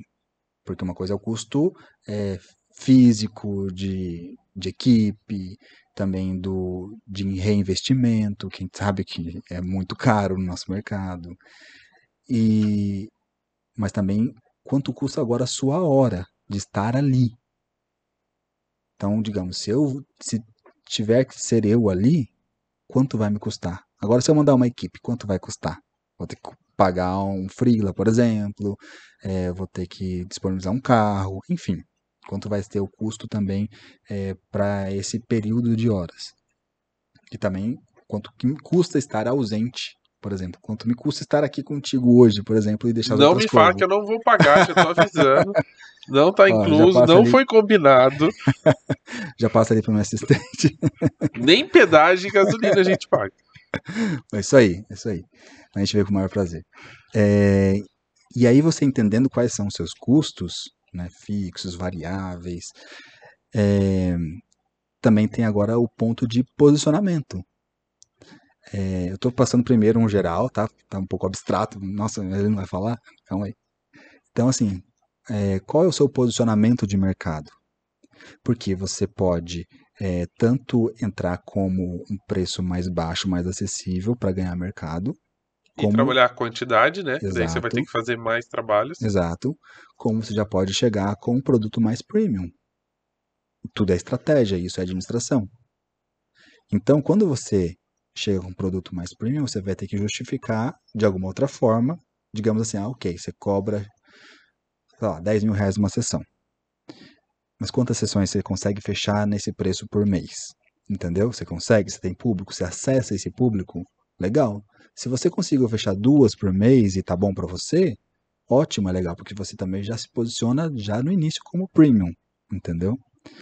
Agora, é, você tem que analisar também se para você não vale a pena ser um pouco mais barato, mais acessível, mas você tem um volume de vendas maior e no final do dia, no final do mês, você tem um faturamento muito maior. Então, é uma análise estratégica também. E claro, entender qual é a precificação de mercado, quanto está se pagando. Ah, mas como que eu vou saber? Eu vou ficar perguntando pro coleguinha? Eu achei um saco isso, gente, pelo amor. É, só não manda e-mail falso, né? É... Pode per pergunta, pode perguntar. É, mas assim. Né? A pessoa vai responder sim ou não, mas não manda e-mail falso só pra fingir. Aí é feio. Aí eu acho feio. Mas pergunta. É, até porque também, assim, é. Poxa, é seu tempo, né? De envio de orçamento e tudo mais. Então é. Então, mas se você criou um relacionamento, porque muito provavelmente que nem eu tenho vários amigos que fazem casamento, e eu falo, galera, olha, tô querendo entrar nesse mercado aí, tô querendo parar de fazer frila, que o Paulinho não me ouça. É, tô afim de entrar no mercado. Como é que tá os preços aí para eu saber? Porque se eu trabalho com vocês, eu tô mais ou menos ali na média. Então eu não posso nem cobrar muito barato e nem muito acima. Então, só que conversa, né? Com pessoas que você tem uma certa intimidade, que com certeza você vai ter uma noção de preço ali do que tá rolando, do que tá acontecendo. Exato, por isso que é importante você ter acesso a outros profissionais. Você, como que você vai ter acesso? É, geralmente em algum outro curso, por exemplo. Ah, como é que você vai conseguir criar um relacionamento com uma pessoa a ponto de falar assim, cara, quanto você cobra? Fala aí, abre para mim. Cara, se você tem confiança, se você é, tem algo, entre aspas, para dar em troca para essa pessoa, porque a queima-roupa, assim, ah, quanto você cobra? E aí? Então, é, assim. É o famoso, oi, quanto você cobra? é, então, assim, uma forma de você conseguir acesso a isso é através de relacionamento. Vá em palestras, Workshop. vá em workshops, porque ali estamos juntos, vamos trocar ideia, pergunta para o professor, o professor vai falar, e aí sim você vai tendo uma ideia de mercado. Outra forma também é perguntar para o próprio cliente. Sabe por quê? Porque o seu cliente conhece muito melhor o seu concorrente do que você. Por quê? Ele já foi lá perguntar para o Ciclano, Beltrano e todo mundo. Então ele tem todos os orçamentos ali. Então, na hora que ele vai fechar contigo ou não fecha, você pergunta é, quão disposto ele está para pagar aquele trabalho. Ah, se você ainda está naquele período de do cliente estar tá fazendo leilão ou negociação, você pergunta, tá, é, que orçamento você tem? Você, pode, você poderia me passar? Ah, eu tenho um orçamento de 5 mil. Ah, eu te passei 7. Então, é, para mim não vai dar, eu já estou com a margem apertada também é uma questão de se posicionar e segurar e segurar o tranco. Às vezes não. Ah, não, eu vou. É, olha, eu consigo fazer por 5,500 para você e tal. Dá uma tiradinha fechar. nas horas, né? Fala, não vai fazer três, Exato. eu faço duas horas e eu consigo chegar nesse preço, pode ser? Aí você negocia. Até porque tem um ponto também muito importante, que quando você já entra por baixo de um cliente para depois você se posicionar mais acima, cara, te falo por experiência própria, complicado. Então, assim, digamos, ah, vou pegar esse cliente aqui. É, ah, não, mas o cliente vai me dar uma oportunidade. Você vai lá e cobra quinhentão, sendo que o valor de mercado às vezes é 3 mil. Para depois você justificar na mente desse cliente que você tem um valor de 3 mil, esse cliente vai te deixar. É, e outra, ele passa para outras pessoas. Né? Passa para outros. Contas, é, as pessoas vão saber mais ou menos que, que o seu valor é aquilo ali no, né? Vai ser, até você consegue subir, aos poucos você vai subindo, 600, 700, mas até você chegar no, no nível que você precisa, já passou-se muito tempo e você acabou é. perdendo, perdendo dinheiro nesse. E aí que tá o ponto importante de você justificar ainda mais visualmente a sua entrega. O que, que eu quero dizer? Posicionamento. Então não adianta assim, ah, acordei hoje, ah, agora vou cobrar duas vezes mais. Mas por quê? porque eu tô afim. Não é assim. Então, assim, o cliente ele tem que ver valor em você e falar: nossa, mas você só cobra isso, eu achei que era bem mais. Então, por quê? Porque você faz todo, é, todo um esforço para chegar naquele patamar. Onde está seu estúdio? Que clientes você atende? Como você atende? Então, tudo isso vai contando sobre a sua entrega, vai contando sobre é, a sua percepção de valor. Agora, se você é o cara bonzão e você não mostra, na verdade, o cliente, na cabeça do cliente você não é bonzão. Você às vezes nem é conhecido. Então, por isso também que é importante se posicionar e, e divulgar, através desse posicionamento, tudo que você está fazendo ali no back-office. Legal. E aí a gente falou muito de posicionamento, já me veio à cabeça a questão de que hoje a gente vê muitos retratistas numa evolução do próprio negócio, né? Que quando a gente fala retratista, todo mundo imagina a pessoa que vai lá, posiciona bonitinho, ajusta o flash, posiciona a luz, faz a foto, tá aqui, ó, bonitinha. Tipo 3x4. Sua imagem de autoridade tá aqui. É aqui que você vai vender de, bastante. de braço cruzado, é, assim. É, cruzado sem, por os, sem esconder os dedos. E mão no né? queixo. Aqui, e mão no queixo. olhando para um lado, olhando para o outro. Uh, a gente tem, eu tenho percebido, né, não sei se a maioria das pessoas perceberam, que existe agora um discurso muito, né, de pessoas como, como profissionais como você, que usam o retrato como, como carro-chefe, de não só entregar a imagem pronta, do conhecimento técnico da fotografia, mas de reposicionamento da pessoa, né, do discurso. Não, a gente vai mudar a sua imagem perante o público de uma outra forma. Como é que é esse processo e o que, que envolve esse reposicionamento, né, já que não é só ligado à imagem final, ao retrato em si. Como é que é, digamos assim, se eu hoje fosse te contratar, né? Para falar, olha, eu quero reposicionar, quero que as pessoas me vejam de uma outra forma. Qual é o seu trabalho nos bastidores que acrescenta valor na fotografia final, na entrega da imagem final? Legal, boa. É, no nosso caso, a gente tem diferentes pacotes. Então, é, o que melhor se adequa a você ao seu momento como empresário, como cliente. Então, é, basicamente, o, o, posicionamento ele trabalha realmente essa percepção de valor né, é, sobre um profissional, sobre uma pessoa. E, ou sobre uma marca, né? A marca ela pode também trabalhar e trabalha, né, o seu posicionamento. Então, é, com a gente você pode tanto fazer uma mentoria, né, que se estende também além da sessão de retratos, mas sim um, um encontro extra, mais de um encontro extra para para a gente trabalhar o seu, de fato, posicionamento, o seu discurso, é, entender o que, que você vai e como você vai comunicar nas redes sociais, porque daí transpassa um pouco a questão do, da foto em si. Porque se a gente pegar e entender que numa linha do tempo, numa linha de consumo, digamos assim, o cliente ele sentiu a necessidade de ganhar mais dinheiro. Aí ele precisa agora trabalhar a comunicação. Aí dentro dessa comunicação ele precisa, dentre as coisas, fazer foto, fazer landing page, fazer é, todo o logo dele, aquela coisa toda, até o cliente perceber, a gente está no meio de, uma, de um monte de, de ações. De um processo de, de um, branding. De, exato. Então, é, até para trabalhar a percepção de vocês com relação a isso, qual fatia você quer abocanhar desse, dessa linha de produção? O que, que você gosta de fazer dentro dessa linha de produção? Você pode tanto trabalhar já desde o início da estratégia. Ok, o cara chegou cru para você. Então você vai desde o início trabalhar a estratégia desse posicionamento de imagem até o final da entrega. Então você pode agregar valor em toda esse, essa linha. Ou então você escolhe dentro dessa linha coisas que fazem sentido para você e para seu cliente, entendeu? Uhum. E então é, é, mais ou menos esse caminho aí que você pode escolher. Então, tem fotógrafos que trabalham desde o início da estratégia até o final.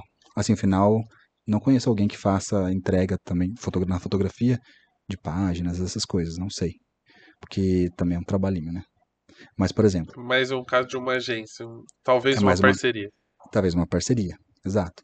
Mas hoje, se eu virasse e falasse assim para os meus clientes, olha, eu vou agora também, como estúdio, trabalhar o seu é, o seu marketing digital, porque a gente vai fazer a estratégia, a gente vai fazer a captação, a gente vai fazer também os criativos e fazer a manutenção dessa sua comunicação, hoje eu teria muitos clientes. Só que eu quero fazer isso hoje, entendeu? Eu quero esse, entre aspas, BO para mim. Qual BO você quer comprar? Entendeu? Como é que age aquele mercado? No, no seguinte sentido, se você vai trabalhar ali as, as redes sociais de um cliente, é, aquilo ali faz sentido para você? Ah, você vai mandar, ele vai devolver, ele vai falar, ah, muda isso, muda aquilo, né? Então, está dentro desse, dessa linha, você escolheu o que faz sentido para você dentro de uma comunicação geral e aí sim você entregar isso como serviço para o seu cliente. Mas dentro da parte de fotografia em si, por exemplo, o cliente, você, você se envolve, por exemplo, no, quando a pessoa fala assim, vamos deixar uma pessoa cru fala, olha, eu quero ter uma imagem com essa autoridade aqui, mais ou menos assim. Você chega ao ponto de falar, olha, então talvez o cabelo amarrado funcione, uh, essa cor de roupa vai, vai ser melhor, uh, na vez de você usar um vestido, é melhor um terninho. Você tem esse dentro de um, algum dos serviços que você presta, dentro de algum dos pacotes. A questão de, por exemplo, de estilo de roupa, de cabelo, de cor de unha, tipo de óculos, de, de tomar a decisão para a cliente, para ela poder entender que, olha, a partir de agora sua imagem vai ser desse jeito, a gente vai ter que trabalhar isso, você não vai poder aparecer. Eu fazer uma foto ser de terninho aqui e você aparecer no stories de biquíni. Uhum. Tem todo esse, esse, de alguma forma, esse serviço que você presta para não só de fazer a foto no final.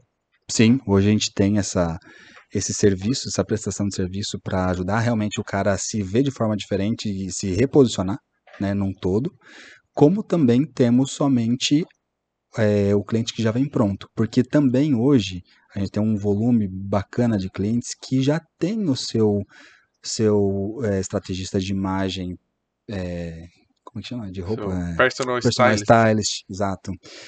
Já tem é, isso resolvido, por exemplo. Até eu recebo muita pergunta de fotógrafos que falam assim, Bernardo, é, você fala que roupa o cliente deve usar, dependendo do cliente sim, dependendo do cliente não.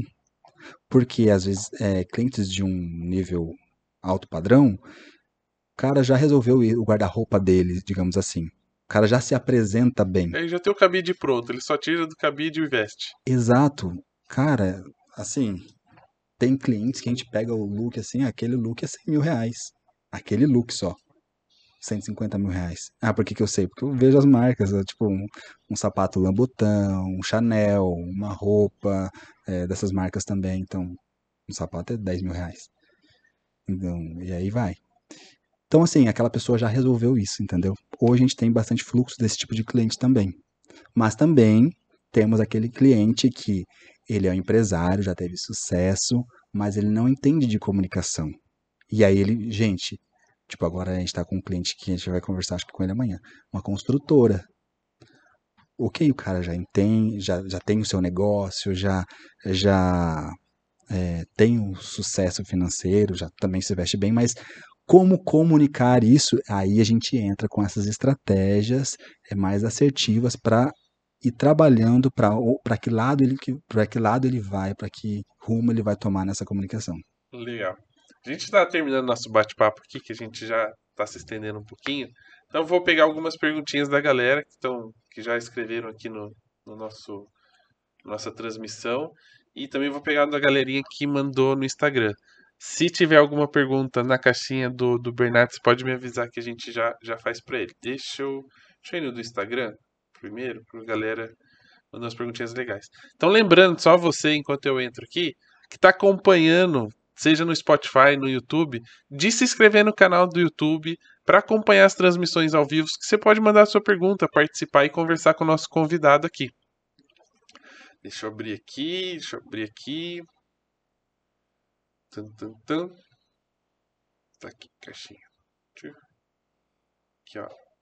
Perguntinhas. Tem a, a pessoa que ficou tão empolgada que você vinha que ela mandou um monte de perguntas. vou, vou fazer algumas aqui pra gente também não se estender muito. Na hora da sessão fotográfica, é primordial estar arrumado, com camiseta social. Eu acho que ele está perguntando do fotógrafo. A gente já falou Ah, disso, né? tá. Da importância da sua própria imagem também, né? Sim, importante, sim. É, a- aí, claro, depende do seu posicionamento também. Então, assim, é, quando você entende qual o seu posicionamento, qual, por exemplo, o seu arquétipo, e aí você então vai trabalhando aquilo na sua comunicação no dia a dia, seja aqui, seja na sessão, seja é, diante do seu cliente, e aí as roupas, obviamente, elas vão conduzindo também esse seu posicionamento. Hum, Legal. Aqui no, no, no YouTube, o Melo tá acompanhando a gente. Grande Melo! A gente falou dele, O né? Melo Conversou. também é um baita de um cliente, baita fotógrafo aí. É, os quadros são ótimos. O fotógrafo não tem minhas dúvidas. Ó, o Rafa, que perguntou no Instagram e tá perguntando aqui no YouTube também, perguntou como passar credibilidade de um valor X, por exemplo, mil reais, para os primeiros clientes. Ou seja, assim, você já sabe que o, que o seu trabalho tem um, um certo valor, mas os primeiros clientes ali ainda não têm essa, essa noção, assim, de, tipo, ainda não tem um portfólio, ah, você não tem um grande portfólio, etc. Como é que você faz para passar essa credibilidade? O que as pessoas procuram é confiança. Elas querem confiar em alguém. Então, o cliente de alto padrão, por exemplo, vou dar um exemplo de um carro. Ele não está preocupado em quantos eh, quilômetros o aquele carro faz por litro. Ele está preocupado na, na confiança daquele, na segurança, no conforto, no status daquele carro. Agora, um cliente fotográfico, ele não está preocupado com preço. Ele tem para pagar. Ele está preocupado se você vai respeitá-lo. O que, que é o respeitá-lo? Se você vai cumprir com, com aquilo que você acordou com ele. Quer um exemplo? Tem um cliente nosso, recentemente, ele pediu para a gente colocar no contrato que toda vez que eu for subir uma foto no Instagram, eu tenho que avisá-lo, falando: olha, vou subir essa foto. Tudo bem? Tudo bem. Isso é confiança. Então, ok, acordamos. Toda vez que eu quero subir, eu vou lá, minha equipe, pá, chama ele, ó, posso subir essa foto com essa legenda? Aprovado. Porque é uma pessoa reconhecida. Então, é, outro- outros clientes, por exemplo, quando eu vou fotografar é, cliente do meu cliente. O que, que é isso? É quando eu vou em alguma mentoria de alto, alto ticket. Quando os caras pagam, por exemplo, 100 mil reais para estar lá dentro daquela mentoria. Aí eu vou lá fotografar aqueles mentorados. Cara, eles querem confiança que eu não vá ficar, por exemplo, vendendo coisa lá dentro. Pra... Não, ó, a gente acertou isso. Você, eu Você já está sendo pago para vir retratar, então você não precisa Exato. vender nada. Exato. Não quero que você faça nada que a gente não acordou aqui, porque já tive, por exemplo, é, problema com outro profissional. Então, ok, acordamos isso, então vou cobrar o meu valor X, e aí eu vou te entregar essa segurança, essa confiança. E também, essa segurança, confiança, você entrega na sua postura, na sua forma de falar, na rapidez com que você retorna ao seu cliente, é, na, na forma com que você o atende também é, às suas necessidades. Porque quanto maior o mais, mais alto o ticket, é, esse cliente às vezes ele tem umas necessidades muito específicas. Por exemplo, muitos dos nossos clientes, ah, nossa, Bernardo, a gente precisa mandar essa foto para é, para fazer a impressão do livro. Tem que ser amanhã. Ou seja, é, se ele já me procurou, já está pagando bem, eu preciso atender essa necessidade desse cliente. Então, se a minha entrega é sete dias úteis, eu vou, ok, eu vou então me arrumar aqui, trabalhar nosso fluxo para conseguir te atender dentro dessa sua necessidade, entendeu? Então, é muito mais. É como, por exemplo, você vai lá comprar um Porsche, cara, você customiza o carro inteiro. Só que você vai pagar uma nota. Você customiza até a cor da linha do banco. Mas o cara paga por aquilo. Então, o cliente de alto padrão, ou mesmo que não seja de alto padrão, é, ele quer se sentir como? Entendeu? É, toda pessoa quer se sentir bem aceita, toda pessoa quer se sentir no seu próximo nível. É, porque uma coisa é você pagar mil reais e se sentir satisfeito com mil reais, que daí não vai parecer que você pagou mil reais. A outra coisa é você pagar mil reais e ficar insatisfeito, que aí parece que você Exato. pagou 10 mil. Exato. É você se portar como um fotógrafo caro. Você está cobrando mil, você está cobrando 500, mas você está entregando mais. E esse entregar mais não é só mais fotos, não.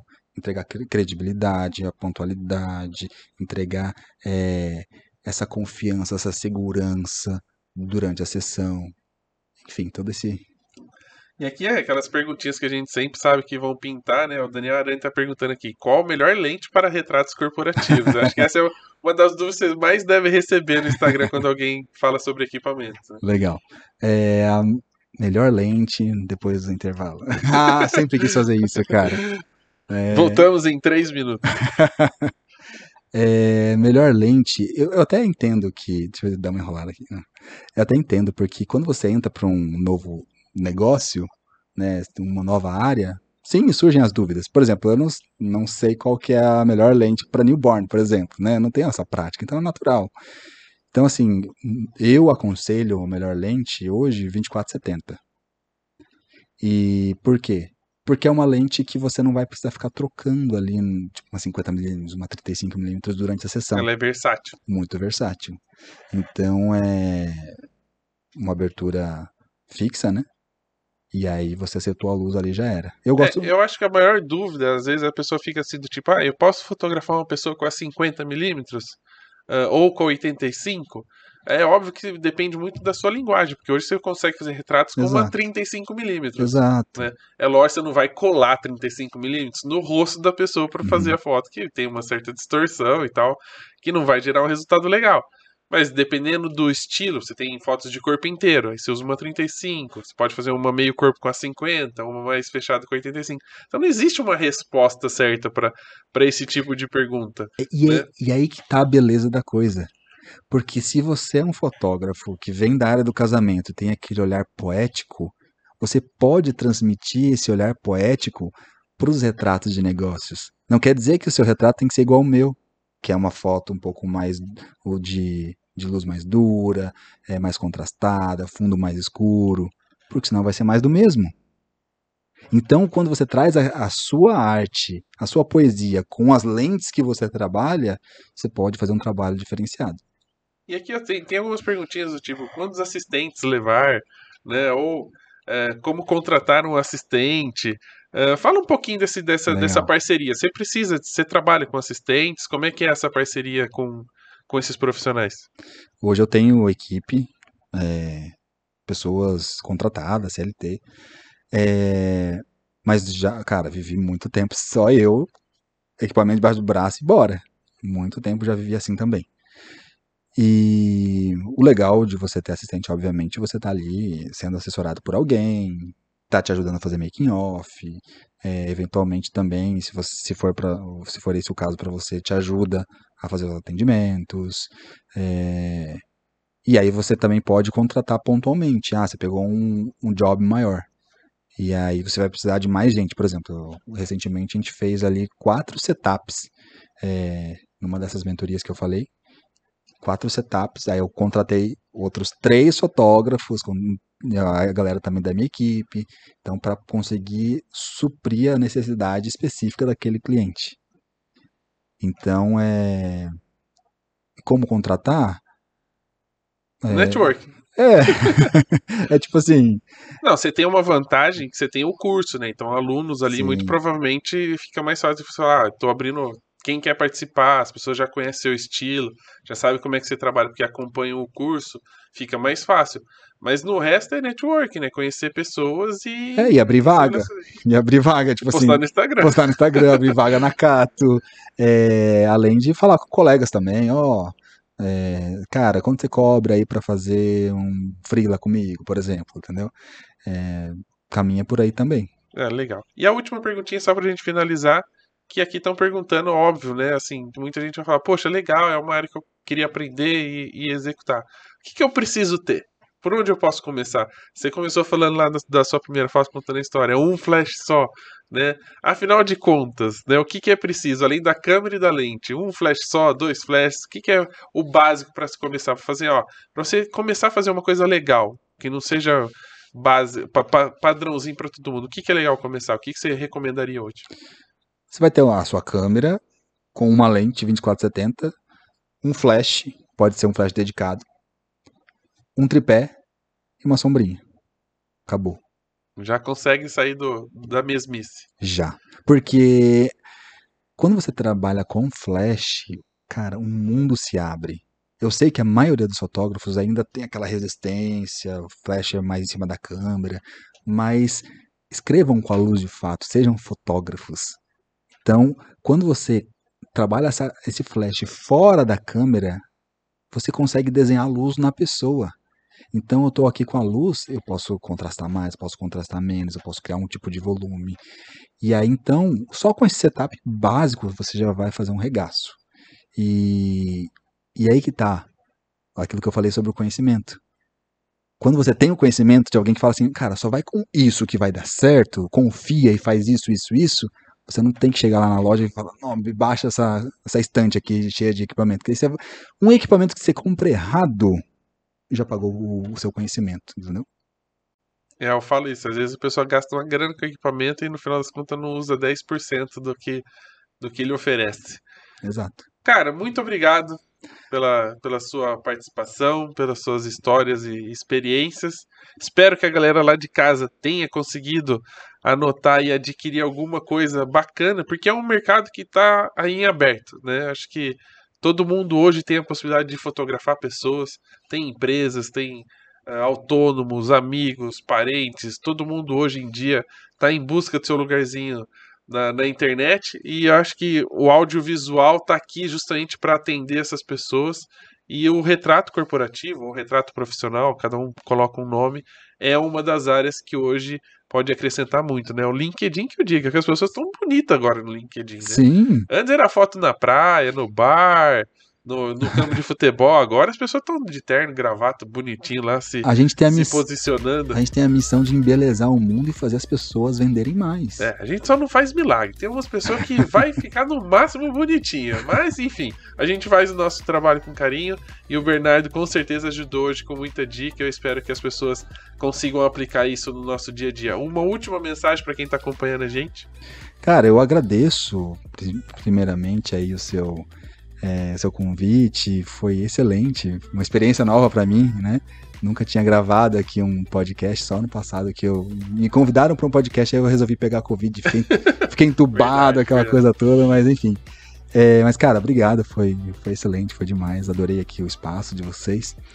E uma, um, uma mensagem: vivam seu próximo nível.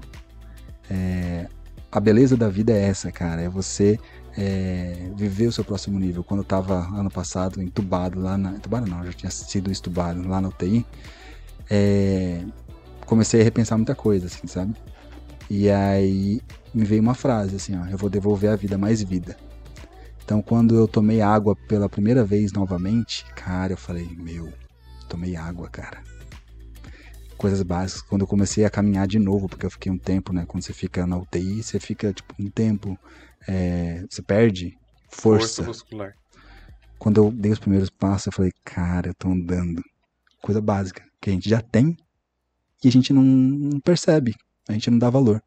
Então, você tem o básico já. Então, vai para cima, faz acontecer, porque você já tem tudo o que você precisa. É isso aí. É uma mensagem para acabar de vez com o programa. Então, galera, espero que vocês tenham gostado. Fiquem ligados, se inscrevam no canal para não perder o próximo bate-papo para participar ao vivo com a gente. Acompanhe no Instagram também, porque a gente abre caixinha, aceita sugestões. Acompanhe o Bernardo também lá no Instagram para quem quiser mais dicas sobre retrato. E a gente se vê no próximo episódio.